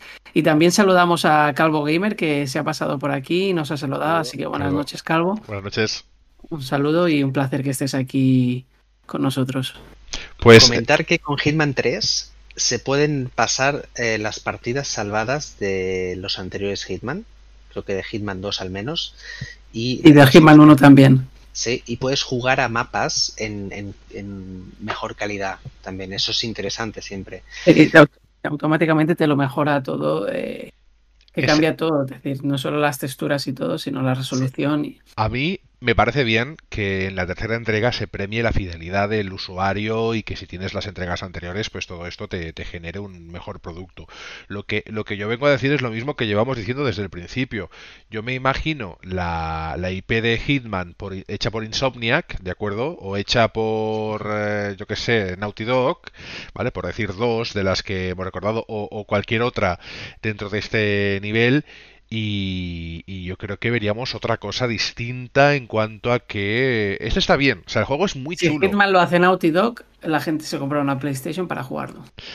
Eh, es que, es que tienes un producto que es, que es, que es oro. Porque es, Hitman es oro. Es decir, es, un, diamante en bruto, eh, porque obviamente cuando empiezas una nueva saga haces un reboot y hay una incertidumbre de por dónde va a ir. Yo creo que ya se ha agotado esto, o sea, el, cajón de juegos, eh, el parquecito para hacer está muy bien, esa rejugabilidad es la gran clave y creo que no debe perderse la rejugabilidad en lo nuevo que venga, pero se tienen que inventar algo más. Si me quieren llamar para que les dé ideas, yo encantadísimo, de verdad, les daría ideas nuevas de lo que puede ocurrir, porque incluso un Hitman al que le incluyas personajes que tú puedas crear, que tengan esa misma peculiaridad de cambiar ropa, de tener un, tono ya más RPG, un poquito más evolucionado, ¿no? Un, Hitman llevado por Ubisoft, os imagináis sin los books, pero un Hitman llevado, llevado por Ubisoft con esos mundos abiertos en los que tú te puedas trasladar de una misión a otra con un vehículo, con... Oye, eso sería espectacular. Ya se puede hacer. Los, los, motores gráficos de hoy ya permiten, ¿no? Hacer un mundo persistente en el que tú te puedas ir dirigiendo de unos objetivos a otros y hacer una especie de misión estilo 007. dentro, dentro de lo que tú dijiste, ¿no? De que te coja, de que alguien reactive una gran IP, que decíamos, si podías comprar una IP, resucitarla, pues que alguien, una empresa potente capaz de generar triplesas de grandes dimensiones, pueda comprar una saga que, de, de, las que al final te va a vender seguro. Yo, Hitman es esa idea de, de, localizaciones que tú te puedas trasladar, que te puedas preparar la misión de una forma. Fíjate, el, nuevo Call of Duty, eh, que es de la Guerra Fría, en el modo historia, tú te preparas esas misiones, recopilas una serie de información y toda esa evolución te genera una misión final. ¿no? es, perfecto. O sea, creo que la idea que tuvieron con el Call of Duty de ese tablón de anuncios de vamos a recopilar misiones y, y incluso lo recopilas te permite tener información para otra misión, creo que todo eso e-, es, perfecto. O sea, creo que ahí, y no lo habían hecho nunca, creo que allí acertó de lleno Treyarch y Raven Software. Pues Hitman nos gusta, Hitman nos parece una EP magnífica, las películas quizá no tanto, pero eh, porque hay una o dos, por, ahí, muy mala. Mira, que yo, la vi, ¿eh? Intentando, intentaba que me gustase como que me tiene que gustar porque es Hitman, pero no. no. Sí, no, no como comentario final, como crítica final, una de las cosas que, no me gusta de, este, de esta salida de Hitman 3 es que en PC es exclusivo de Epic y eh, eso hace que la realidad virtual, eh, la VR, sea solo para PlayStation. Que a día de hoy, si tienes una PlayStation 5, te tienes que comprar el PSVR que salió hace tropecientos años para poder jugarlo. Con lo cual es algo que para mí es inconcebible y no tiene sentido porque en el día en el que estamos sacas esto con VR para, para PC que puedas jugarlo con cualquier casco de realidad virtual y pum, tienes, tienes una bomba también. y un Hitman en primera persona, yo también lo veo, ¿eh? Claro. Está, está en la versión de PlayStation 4. Claro, pero me la limita solo a la, a, la, versión de Play 4 y creo que es un error, porque es un producto que sería más... lo que dice, todo, sobre todo teniendo el boom de Oculus, Claro, eh, Poderlo aprovechar en Oculus ahora mismo sería un auténtico es que, sabes que todo el parque de, de, cascos VR, toda la gente que tiene VR se lo va a comprar. Porque es Hitman. Y porque es, es muy. Porque es VR de, un juego real, eh, de, entre comillas, ¿sabes? No, no es una experiencia, no es un. En fin. Eh, yo espero que lo terminéis, eh, que lo avancéis, este Hitman 3, que realmente se está llevando muy buenas notas, porque obviamente, pues en como juegos individual o aislado se las está llevando, eso no lo podemos negar, pero nosotros lo hemos evaluado también como parte de una saga, parte de una saga, y, esa evaluación como parte de una saga no ha sido tan beneficiosa para este producto concreto. Es decir, es verdad que eh, la evolución está bien, pero yo sigo pensando, y creo que lo pensamos todos, que no es suficiente, ¿no? No ha sido suficiente para que nos bueno, que es verdad que sí, que la gente les pones eh, cualquier cosa un poquito bien embellecida y 8 y 9 caen fácil. Pero nosotros no somos partidarios de las notas, sino de las sensaciones. Y las sensaciones os las explicamos tal como las sentimos, válgame la redundancia. Eh, Pasamos a noticias. ¿Queréis hacer alguna conclusión del juego o lo iremos jugando y añadiremos cositas como ha pasado con Valhalla? para mí es eso que cualquiera que le guste Hitman, probablemente la nueva trilogía es el que más le va a gustar pues es el que todo funciona más ágil, todo funciona mejor, todo se ve mejor. Pero sí que es cierto que si vienen del 2, no esperen algo revolucionario en cuanto a cambio, sino esperaos simplemente que mejore a nivel visual y la temática sea igual y el nivel de contar la historia será lo mismo. Lo único que sí que vais a tener por fin una conclusión para saber cómo acaba, aunque yo creo que como todo amante de videojuegos os podéis hacer una idea pues nosotros vamos a hablar de otras cositas, vamos a recomendar que lo juguéis el Hitman, que juguéis la demo de Resident Evil, que juguéis el eh, bueno, todo lo que hemos ido comentando durante el día de hoy, porque son juegos interesantes. Lo que pasa que nosotros pues no solo los, los enjabonamos, también pues un poquito les vamos dando alguna tortita para que eh, se equilibre un poco. No todo es bueno, ni obviamente todo es malo. Vamos con las noticias de esta semana. No sé si queréis eh, hablar o comentar un poquito de chat, si hay alguna cosita que se deba comentar. No, simplemente nos acaba Miguel Cruz diciendo también que, que baje de precio. Efectivamente. Clave. Yo creo que un juego ya ha empezado con 10 euros menos de, lo que cuestan habitualmente. Ya, ya ha empezado así. Bueno, pues que baje un poquito de precio y que, y que entonces sí que es verdad que a un precio un poquito más asequible no será más, no sé, nos seducirá más la idea de comprarlo. A mí por lo menos, pues eso, por 30, pues yo no te digo que no me lo plantearía. Por 70 ahora mismo no. Lo he dicho, ¿eh? Por 70 no, porque es una expansión. Mira que es un antiguo, pero es una expansión. Ahora mismo es un 2,5. Y como expansión lo que tenemos es que Konami disuelve sus divisiones de producción en una gran reestructuración ejecutiva en las que va a cerrar tres divisiones a partir del 1 de febrero, sobre todo para dar respuesta al rápido mercado que lo rodea. Y, es una reestructuración muy rara porque, por ejemplo, la división de videojuegos como tal eh, es una de las que va a cerrar.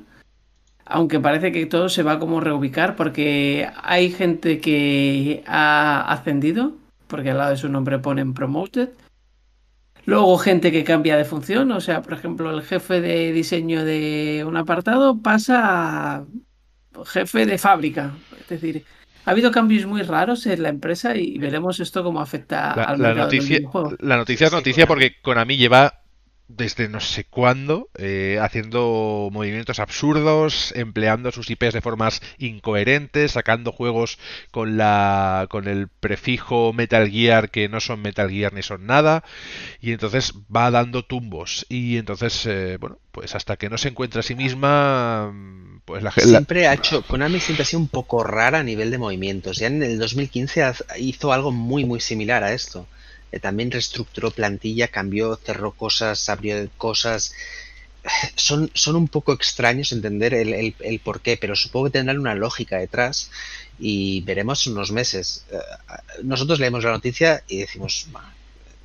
Nos da miedo, nos da miedo. Da miedo porque, porque es Konami.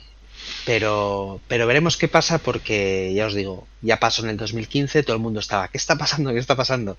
Y, y bueno, ya vemos que no ha pasado mucho desde el 2015 tampoco. Así que Sí, a lo mejor es que están volviendo a un poco a, a reestructurar a ver si pueden resarcir ese El tiempo dirá qué es lo que ocurre y, y, bueno, y si hay alguna IP nueva para Konami o, o va a tener que vivir de, de- de- de los recuerdos de los Castlevania, de, de- de- de las eh, bueno, de las sagas, eh, es que no sé, no sé, en fin, esperemos que, que remonte el vuelo, como en su momento supo hacer Capcom, que tuvo también una época un poco en el ostracismo y que ha sabido adaptarse a los nuevos tiempos. Capcom ha revivido ya lo grande. A lo grande, exacto. Eso. Sí, sí, sí. ¿Qué más tenemos por ahí? Tenemos que Cyberpunk 2077 recibe un bug con el parche 1.1 que impide avanzar en la misión principal. Eh, tras actualizarse a, a esta versión 1.1, eh, que me- hay que decir que soluciona muchísimos bugs. eh, Mejora el rendimiento de, en PlayStation El 4 y. Xbox. Eh, Es curioso. a- muchísimas Par de mejoras, frames. ¿no? Pero hay una misión en concreto que se llama Ritmo de la Noche que, que te hacen una llamada y luego ahí ya se acaba, ¿no? ya no puedes continuar. Es Ahí paradójico. te, te- te llaman y te, te, te llaman, es el típico que te llama, ah, si me lo coges, te voy a robar las claves y te voy a bloquear el ordenador. Pues, eh, pues sí, pues sí, si, te, si se lo coges, te bloquea. Paradójico que Ay, funcione mejor y te bloquee el juego. Eso está súper bien. Hay, hay, eh, hay una solución para, para ello y bueno, es, es como que ya han publicado CD Projekt y ya están trabajando evidentemente en un hotfix que va a venir en los próximos días. En fin, que parece que este año es un poco complicado para la gente de CD Projekt Red. Esperemos que pase todo, que el juego acabe saliendo bien. Yo debo decir que lo he desinstalado para bajármelo cuando esté completo, cuando esté correcto y lo volveré a jugar con muchas ganas, pero olvidándome de todo esto. Ya no tengo ganas de, de saber noticias así. Me río por, por, por no hacer otra cosa. ¿eh? Es un poco Luego, luego, si hace una semana comentábamos ¿no? el tema de que eh, parecía que se había filtrado un posible juego por parte de los de Naughty Dog. eh, ahora lo que tenemos es que un trabajador de Sucker Punch ha mencionado un nuevo Ghost of Tsushima para PS5. Y es que el director creativo de las cinemáticas indicó en LinkedIn que estaban trabajando en Ghost of Tsushima para la Play 5 y, y es una oferta de trabajo y una explicación de algo nuevo. Entonces no sabemos si puede ser una expansión, que también podría ser, del actual, o una nueva versión. Yo creo que de Ghost of Tsushima veremos una versión PlayStation 5 pronto, este año. Total, sin, Y- con- sin contar que no sea la de 60 frames, ¿no? Una versión apuesta en el Gen. Y yo, yo creo que sí, yo creo que sí. O que sea una expansión, sea un DLC, sea algo, veremos nuevo para, para PlayStation 5. Yo no creo que sea un... Con Spider-Man. Sí, con Spider-Man, ¿no? Una- un- No, no creo, no creo que tengamos un Ghost of Tsushima 2 tan pronto. No sería lógico es. ni una forma correcta No, de ellos obrar. dicen que trabajan, ¿eh? No que vaya a salir pronto, ¿eh? Que probablemente sí, que haya ya algo en proceso para de aquí cuatro años o así. Pero ahora mismo, sacar ya. Tendremos que hablar con Jin Sakai. Hay que sacar No, información. exacto. Yo creo que es más válido. Mira lo de Naughty Dog, que se decía que es una nueva IP. No se sabe, al final no, se, no, se ha, no ha trascendido exactamente lo que es. Pero todo lo nuevo que está sacando Naughty Dog y, y con permiso de la gente fan de Uncharted, que el último no, me acabó de, convencer del todo, estuvo bien, me lo, terminó, me lo, terminé, estuvo muy divertido, pero hubo fases que me parecieron totalmente desaprovechadas con NPCs que eran incluso absurdos, es decir, vale, hay aquí, sabes que va a haber exploración, eh, enemigos y no sé qué, y siempre va un poquito así ese último Uncharted. Eh, creo que, que, hay que oxigenar las IPs y si es necesario sacar un juego nuevo, aprovechando algunas mecánicas o, o siendo sandbox también, pues oye, se puede hacer, pero no los que no es no es bueno quemar estas IPs tan tan temprano, porque Ubisoft lo está pagando, vale que todo el mundo acaba comprando el Assassin's Creed, sí, pero con Unity casi se acaba la saga. Es que con Unity casi se acaba Assassin's Creed, porque porque ya fue Hay, hay un poquito los dos puntos de vista, ¿no? Eh, el que las quema por sacar año a año y el que las revienta como Rockstar, que con siete años ya pueden sacar GTA 6 dentro los de... Truja, los truja, que, que, lo saquen ya. Un equilibrio. Yo sigo jugando al online, pero es que el online me parece que... Hasta que Sandro no lo deje, no van a dejar, no van a pasar al siguiente. Es que, el, online de cuando salió al online actual es otro juego. Sin lugar sí, sí que es otro juego. Nosotros queremos sagas equilibradas, pero también una variedad de IPs y que esos grandes estudios, porque ya se puede considerar grandes estudios a estas, estas eh, empresas, eh, tengan un par de IPs en referencia para saltear esto, ¿no? Para hacer, oye, pues mira, dos, tres añitos, una cosa, dos, tres añitos o cuatro, si la cosa hay que evolucionarla, otra cosa. Y ya no quemarnos con la misma saga. Naughty Dog lo ha conseguido hacer, obviamente no es un estudio pequeño, eh, Sucker Punch ya está empezando a poderlo hacer, oye, pues sacamos un par de IPs distintas, que sean diferentes, que algunos detalles se puedan retroalimentar y no quememos las sagas, porque mm, es contraproducente. Sacas productos como a mitad de hacer y, pasa lo que pasa. Y hablando tenemos de quemar sagas, hablando de quemar sagas, eh, un nuevo Star Wars Knights of the Old Republic está en desarrollo, pero esta vez no va a ser Electronic Arts. Varias fuentes aseguran que KOTOR, el famoso Kotor regresará, pero no de la mano de Bioware, ni tiene ningún tipo de relación con EA. Yo y a la vez que puede ser el de Ubisoft Massive. Puede ser. No, no creo porque lo anuncian como algo diferente. Lo de Ubisoft es una cosa, ¿de acuerdo? Que ha quedado como en el aire que tienen que acabar de confirmar. Y Kotor, eh, es que Kotor es un juego de rol eh, por turnos, muy denso, con una temática muy concreta, con una masa de fans extraordinaria. que no lo, puedes... que, no, lo, no lo toques, o sea, que no lo hagas mal porque haces un Cotor mal y toda la comunidad que hay detrás que todavía están jugando al Cotor a día de hoy. El 1 y el 2. El 2 no acabó de ser todo lo bueno que, pero bueno, también estuvo muy bien. Y son grandes juegos. De hecho, sacaron el MMO y, ahí está la gente también dándole cera al MMO y son productos eh, muy mirados con lupa por, por toda su comunidad, por todos sus fans. Efectivamente, y haces un Cotor mal y se te echan a, bueno, se, se, cae el mundo. Lo que pasa es que Disney estábamos hablando de estrujar las sagas, ¿no? sí. Está estrujando ahora mismo Star Wars que... Ha abierto la veda. Yo más que estrujar he abierto la veda. Lo que sí que es verdad que ha abierto la veda a nuevas IPs eh, a mí me parece fantástico. Eh, veremos cómo tratan cada una de las compañías que son muy distintas entre sí a esas nuevas IPs y esas nuevas nuevos enfoques. Y espérate lo que puede llegar a pasar pues con otros eh, personajes de Marvel y otras sagas de las cuales Disney es propietaria. Tenemos Willow, tenemos Indiana Jones, tenemos todo esto que está en proceso, ¿no? Hay cositas por ahí. Y hablando de IPs, Platinum Games desvelará un nuevo anuncio en 2021, que será el último de este 2021, y la gente ya se está frotando las manos para ver si por fin puede ser ese Bayonetta 3 que los fans de la saga llevan ya mucho tiempo esperando. A ver, ¿Qué, será? ¿Qué será? Cuando nos lo digan lo sabremos. Si es IP, bienvenido. Si es un Bayonetta, pues también bienvenido porque es un juegazo. Y ya está. Y de software registra eh, Project 2021A.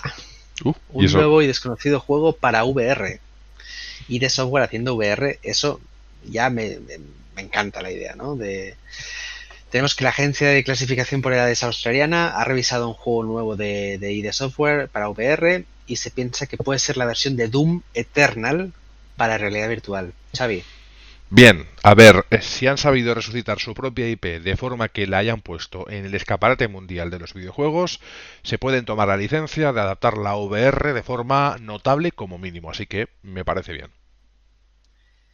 Por otra parte, tenemos una de las noticias de la semana por parte de Xbox. Xbox ya sabéis que intentó, si no sabéis os lo comentamos, eh, quiso subir el precio de, del Live Gold, que viene a ser lo que sería el PS Plus, en el caso de PlayStation, es decir, pagar por, por ejemplo, para utilizar por Internet más esos juegos mensuales. Y hubo mucho revuelo, eh, la gente se quejó abiertamente en Twitter y al final pues eh, recapacitaron, lo cual es de agradecer. No solo no subirá de precio, sino que hasta ahora, algo que sí que es, que para mí no tenía mucho sentido, que es en el caso de bots, por ejemplo, para hablar con, con un grupo o jugar a los juegos gratis, tenías que tener el Gold igualmente. Ahora esto lo han cambiado, ya no necesitarás el Gold para los juegos free to play que estén en la plataforma de Xbox. Para mí eso es perfecto. Veremos si también en los grupos. Pero lo cual, eh, lo que me hace gracia es que ha habido revuelo porque la gente se ha molestado diciendo, ah, es que ahora lo, lo quitan, y lo, pero lo querían subir. Digo, sí, sí, está muy bien. Digo, el problema es que yo, por ejemplo, subieron el precio de los juegos de PlayStation 5, nos quejamos y nos comemos los 80 euros igual. O sea, que la gente tiene que aprender. Digo, una cosa es que lo intentas y si no te quejas, te la cuelan, probablemente. Pero si, te si te quejas y te lo quitan, pues vamos a hacer lo que tiene bueno. Un día. No fue ni un día, Sandro. No, no, no. la leí por la noche, me fui a dormir, que subían de precio y me levanté por la mañana y ya, ya habían cambiado de opinión. Correcto, y por eso es, es al final para mí es un gesto que hay que lavar y ya está. Por mucho que tuvieran la intención de subir lo que queráis, pero la gente dijo no. Pero es que ante una decisión y ha sido no. Esto no es de, de, un becario, como suelen tener últimamente, de vamos a subir, esto tiene que haber sí, estudio, seguramente necesitaban subir de precio y consideraban que era algo razonable y se retractan en menos de 12 horas. Bueno, chapó. O sea, no solo se retractan, sino que te dan eh, cosas que, que, llevas pidiendo mucho tiempo y también te las dan en compensación. Nada que decir. Nada que decir. Sí, parece ser que la decisión inicial es como un globo sonda para ver cómo reacciona la gente y la corrección pues viene por escuchar a la comunidad. Si es verdad que puedes eh, plantearlo y en vez de lanzarlo y corregirlo, es decir, que la corrección está bien, pero a veces pienso que quizá también es eso, sondear a, tu comunidad y que según lo que esos sondeos, esos sondeos te, den el resultado, pues eh, hacerlo o no. Eh, deciden hacerlo y luego corregirlo, bueno, pues está bien que escuchen a la gente. Pero es que eso de corregir a veces me, sorprende en Microsoft, que lo hace mucho, ¿no? Hace algo y corrige, te obliga a algo y luego no. Pero claro, eh, en fin, cosas que pasan. Fantástico el Game Pass, ¿eh? eso sí que lo tengo que decir. Luego tenemos una noticia de. Siempre ya sabéis que tenemos una curiosa. Antes de acabar, la noticia curiosa es que en este caso el ajedrez ha vuelto locos a los jugadores de Twitch y ha aumentado su popularidad eh, más de. Bueno, más de un mil por cien prácticamente, en el que antes de enero la gente que jugaba ajedrez mediante Twitch, ya sabéis que en Twitch no solo hay videojuegos, pues hacer directos de cantar, solo de hablar como si hiciese el podcast, de videojuegos, de, lo que quieras, incluso de cocinar. Tenemos nuestro canal de, Twitch, amigos, y a veces hay gente que nos habla, que se nos suscribe, que nos pide programa, que nos dice dónde estáis. Pues ahí está muy bien. Pues había más de, poco más de 3.000 personas eh, mirando el ajedrez pues gracias a la serie de Netflix de Gambito de Dama, en el que una chica, que es una serie muy bonita, muy, o sea, es muy entretenida, por lo que parece, y es una chica que se dedica a jugar al ajedrez, pues la audiencia en Twitch ha aumentado hasta prácticamente los 30.000 espectadores mirando a la gente jugar al ajedrez, con lo cual me parece como mínimo curioso. Me parecen efectos mm, encadenados a, series que tienen éxito y me parece bueno que en este caso sea un juego tan, tan interesante como el ajedrez. Y oye, bienvenido sea. Esto va a pasar siempre, series que se pongan de moda, películas que se pongan de moda, y ahora que ciertas temáticas pues vuelvan a tener un. a revivir. Pues oye, se pone de moda una película de la Segunda Guerra Mundial, pues algún juego que sea un estandarte de este género, pues volverá a revivir durante un tiempo. Eh, bien, está, está curioso, pero yo le veo cierta lógica. Y además la serie es totalmente recomendable. Muy buena la serie Queen's, Queen's Gambit efectivamente. La gran noticia de la semana, ¿cuál es, Carles? Tenemos la última noticia que es que Blizzard absorbe Vicarious Visions, responsables de los remakes de Crash Bandicoot y eh, THPS 1 y 2. Tony Hopper Skater. Ah, Tony Hawk. THP de LG de PRD. me ha despistado. ¿Qué es esto de PS? Icarus Visions ha pasado a formar parte de Blizzard, eh, donde según informaciones internas se está trabajando en un remake de por Diablo 2. Ese es el rumor, y eso es lo que un poco se, se, anticipa ante un movimiento tan claro, ¿no? Por parte de Blizzard, haciéndose con un estudio experto en remakes, en reboots, en lo que le queráis llamar, porque al final aquí dependerá como por parte de Blizzard, además, no de Activision. No, exacto. Y Blizzard tiene en el baúl de los recuerdos dejarme añadir, eh, grandes sagas que podrían volver pues con un aspecto curioso. Y si en vez de ser Diablo 2 es Diablo, el que vuelve adaptado a los tiempos actuales en un reboot interesante. Lo que pasa que esta, este estudio suele hacer eh, adaptaciones sin eliminar la jugabilidad, es decir, no, no crea un juego nuevo, sino que lo trae adaptado a gráficamente, es decir, mejorado, pero exacto. ¿Te da miedo? Mm, a mí me da respeto, pero si, es, me, si me traes un diablo, decir, ya tiene sus propios eventos Diablo 3 dentro del propio juego en las modalidades online en las que hay el evento de la caída de Tristán para aquellos que lo jueguen habitualmente cada año, cada creo que es cada año, sacan este evento en el que tú puedes conseguir una serie de objetos y demás. Está muy bien, pero además eh, hay unos niveles en una catacumba, acabas matando al carnicero y te regalan pues unos, unas mascotas que te acompañan, que al final la mascota lo que hace es coger las moneditas para que no seas tú quien las coja. Eh, Diablo siempre genera respeto por como todo lo que decimos siempre que son juegos antiguos.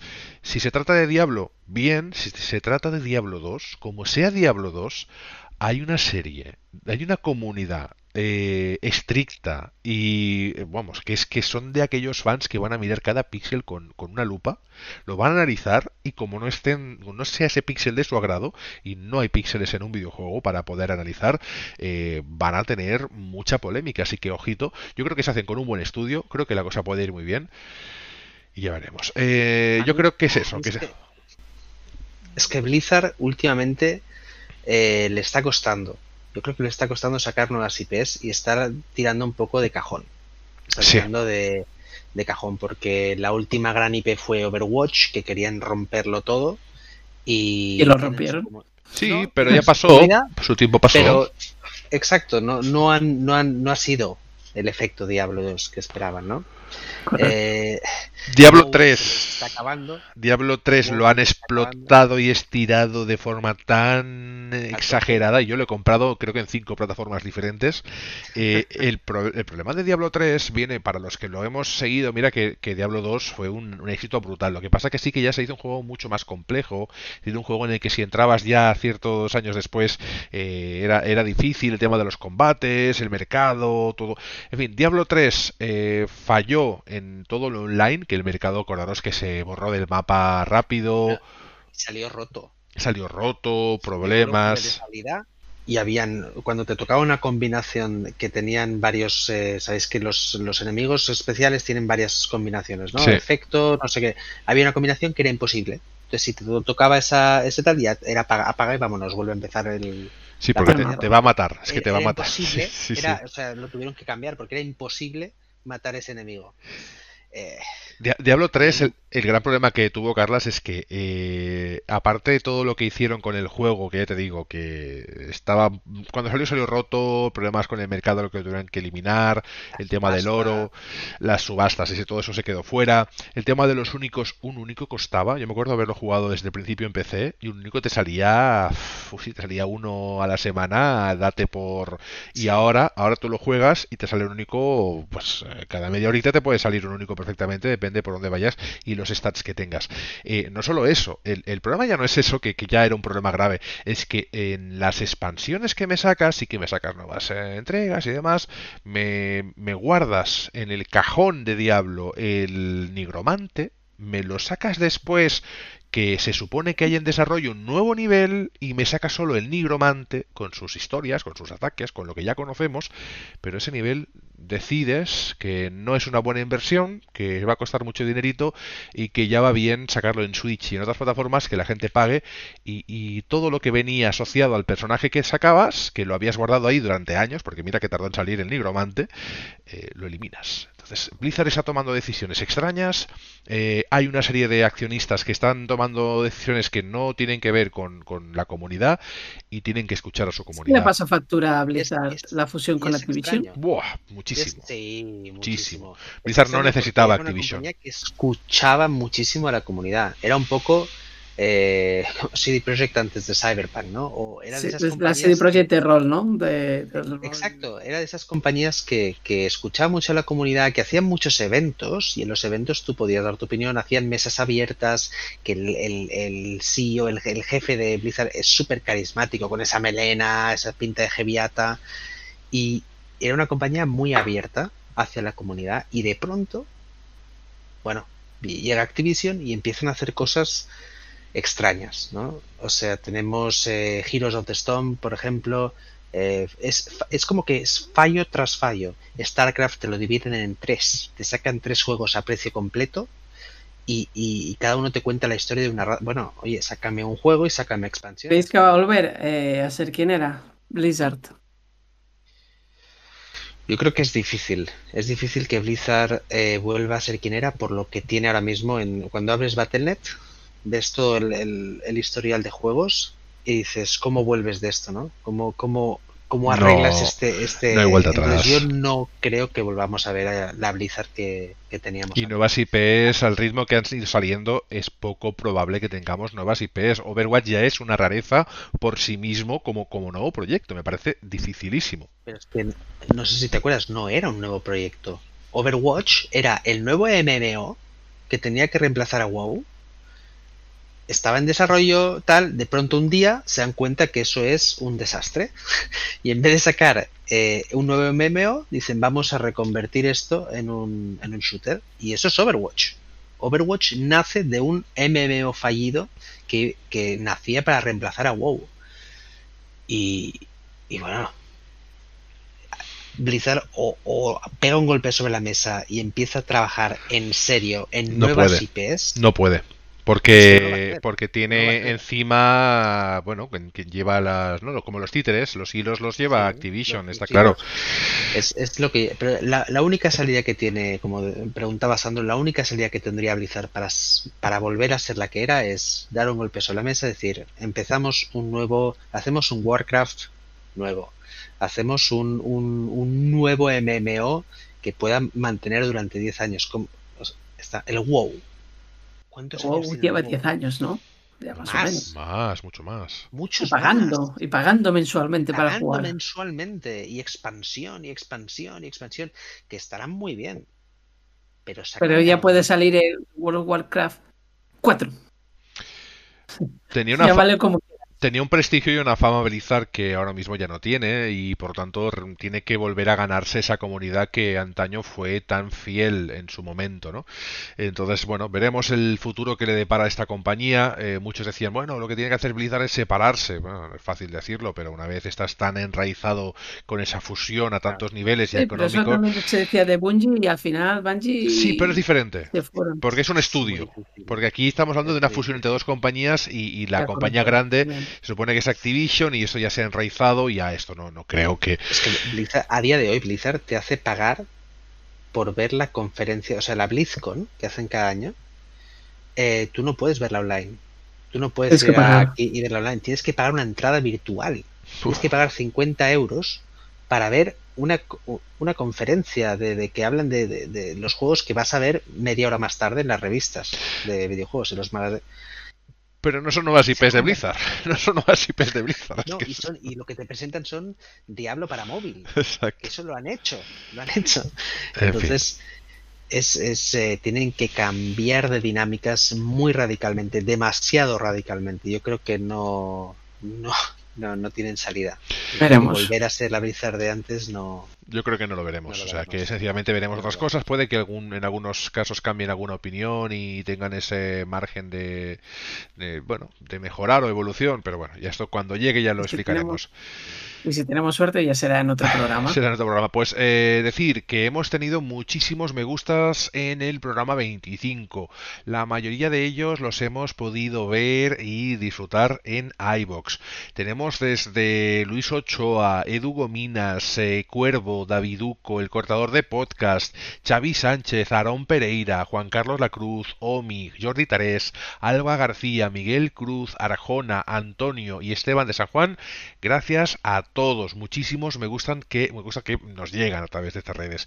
Eh, luego tenemos comentarios. Ha habido algún comentario de algún programa anterior, pero ya es que si no se nos haría esto eterno. Sí que voy a ser rápido con los que nos han dejado en el último programa que nos decían por aquí. Muchas gracias por esa introducción, que fue de lo que ya hablamos en su momento.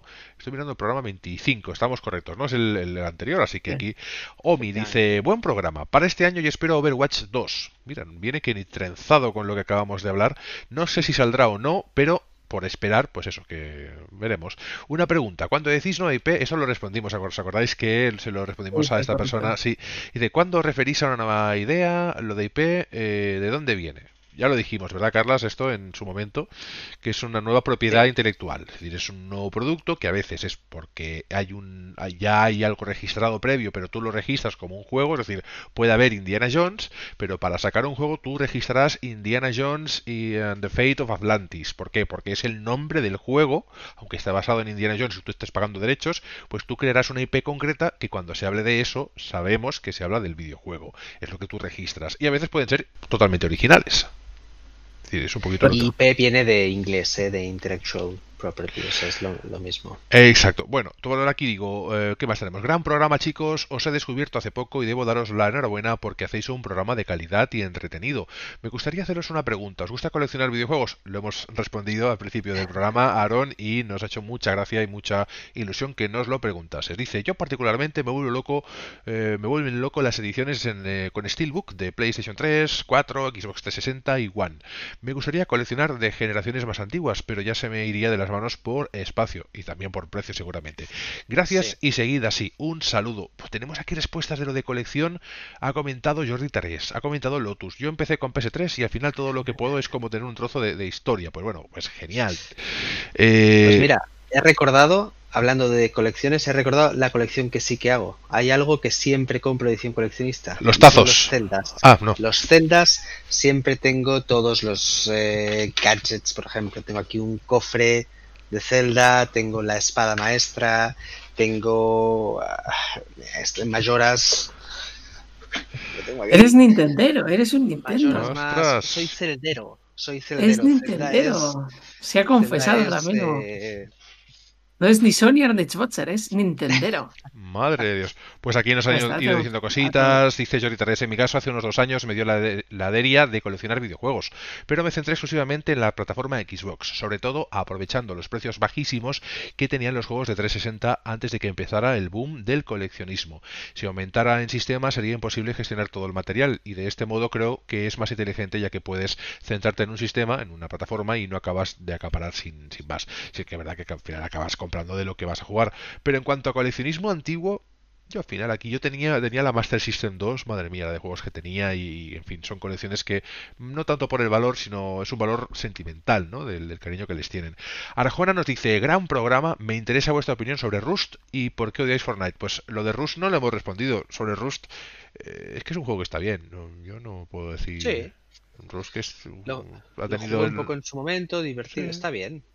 a mí ni va ni me viene, son los juegos como, como el DayZ al final, me dejan Rust estaba bien, pero me acuerdo que me metí en un server con un administrador español y me dio madera y me dijo, oye, quédate en ese rinconcito la casa que aquí casi no te molestará nadie. Al día siguiente aparecieron unos tíos con AK, me mataron 400 veces, reventaron todo y dije, pues no es mi tipo de juego. O sea, ponme con un tío con flechas y podría hacer algo y le tiro una piedra, pero con un tío con una AK y yo voy con una piedrecita y un palo, pero digo, mm, hola, mátame, por favor. Y, en fin, que si vas en grupo, en equipo, lo he comentado también en el chat, si vas en grupo, merece la pena. Si vas solo, búscate un server que tú puedas ir a tu aire, que no sea PvP y todo irá fantásticamente bien. Y luego eh, Tastar nos lo ha comentado esto en el programa 24, pero como a mí me llega todo porque es un poco gran hermano cuando tienes todas las cuentas, pone Tastar aquí que dice, es el primer programa que escucho y tengo que deciros que me ha encantado. Grandes todos, eso es en el programa 24. Gracias a todos por vuestro apoyo, por acompañarnos y por vuestras aportaciones. Intentaremos leer todas las que sean posibles en nuestros programas y pediros disculpas por a veces la demora del programa porque a veces por temas de salud, temas de historias, pues eh, obviamente vivimos una vida 1.0, temas de trabajo, Carlos está con muchísimo trabajo, Sando está con una de trabajo, pues está al mismo nivel, o están los dos, y cuando me explican lo que están haciendo yo me estreso, ya me estreso, y yo pues también estoy con mis cosas y obviamente a veces pues no puedes hacerlo con la regularidad que merecéis, pero siempre vamos a intentar hacer un programa como mínimo semanal. No sé, chicos, Sandro, ha sido un placer tenerte otra semana aquí. Creo que tienes que volver a. Y nos vemos en un par de días. Sandro, que es un crack, ya sabéis, buscarlo en YouTube, haceros, mm, pues eso, eh, suscriptores, que solo tiene 10.000 seguidores, que merece 10.000 veces más. y poquito a poco. Y Carla, es un placer también tenerte por aquí, que sabemos que estáis con el trabajo, y os digo, me lo explican y os digo que yo me estreso. ¿eh? Y normalmente no soy de estresarme normalmente. Así que es un, es un honor teneros aquí con la de faena que tenéis en la vida 1.0. Nada, nos vemos el, el, jueves si todo va bien. Jueves o viernes estaremos otra vez por aquí y con a comentar más cosas. Y Xavi Capa que se despide, espero que lo hayáis pasado tan bien como nosotros, explicando cositas de videojuegos y la frase que decimos siempre, que si sois de videojuegos, sois de sector gaming. Esto ha sido el programa 26. Nos vemos en unos días. Hasta luego. Hasta luego.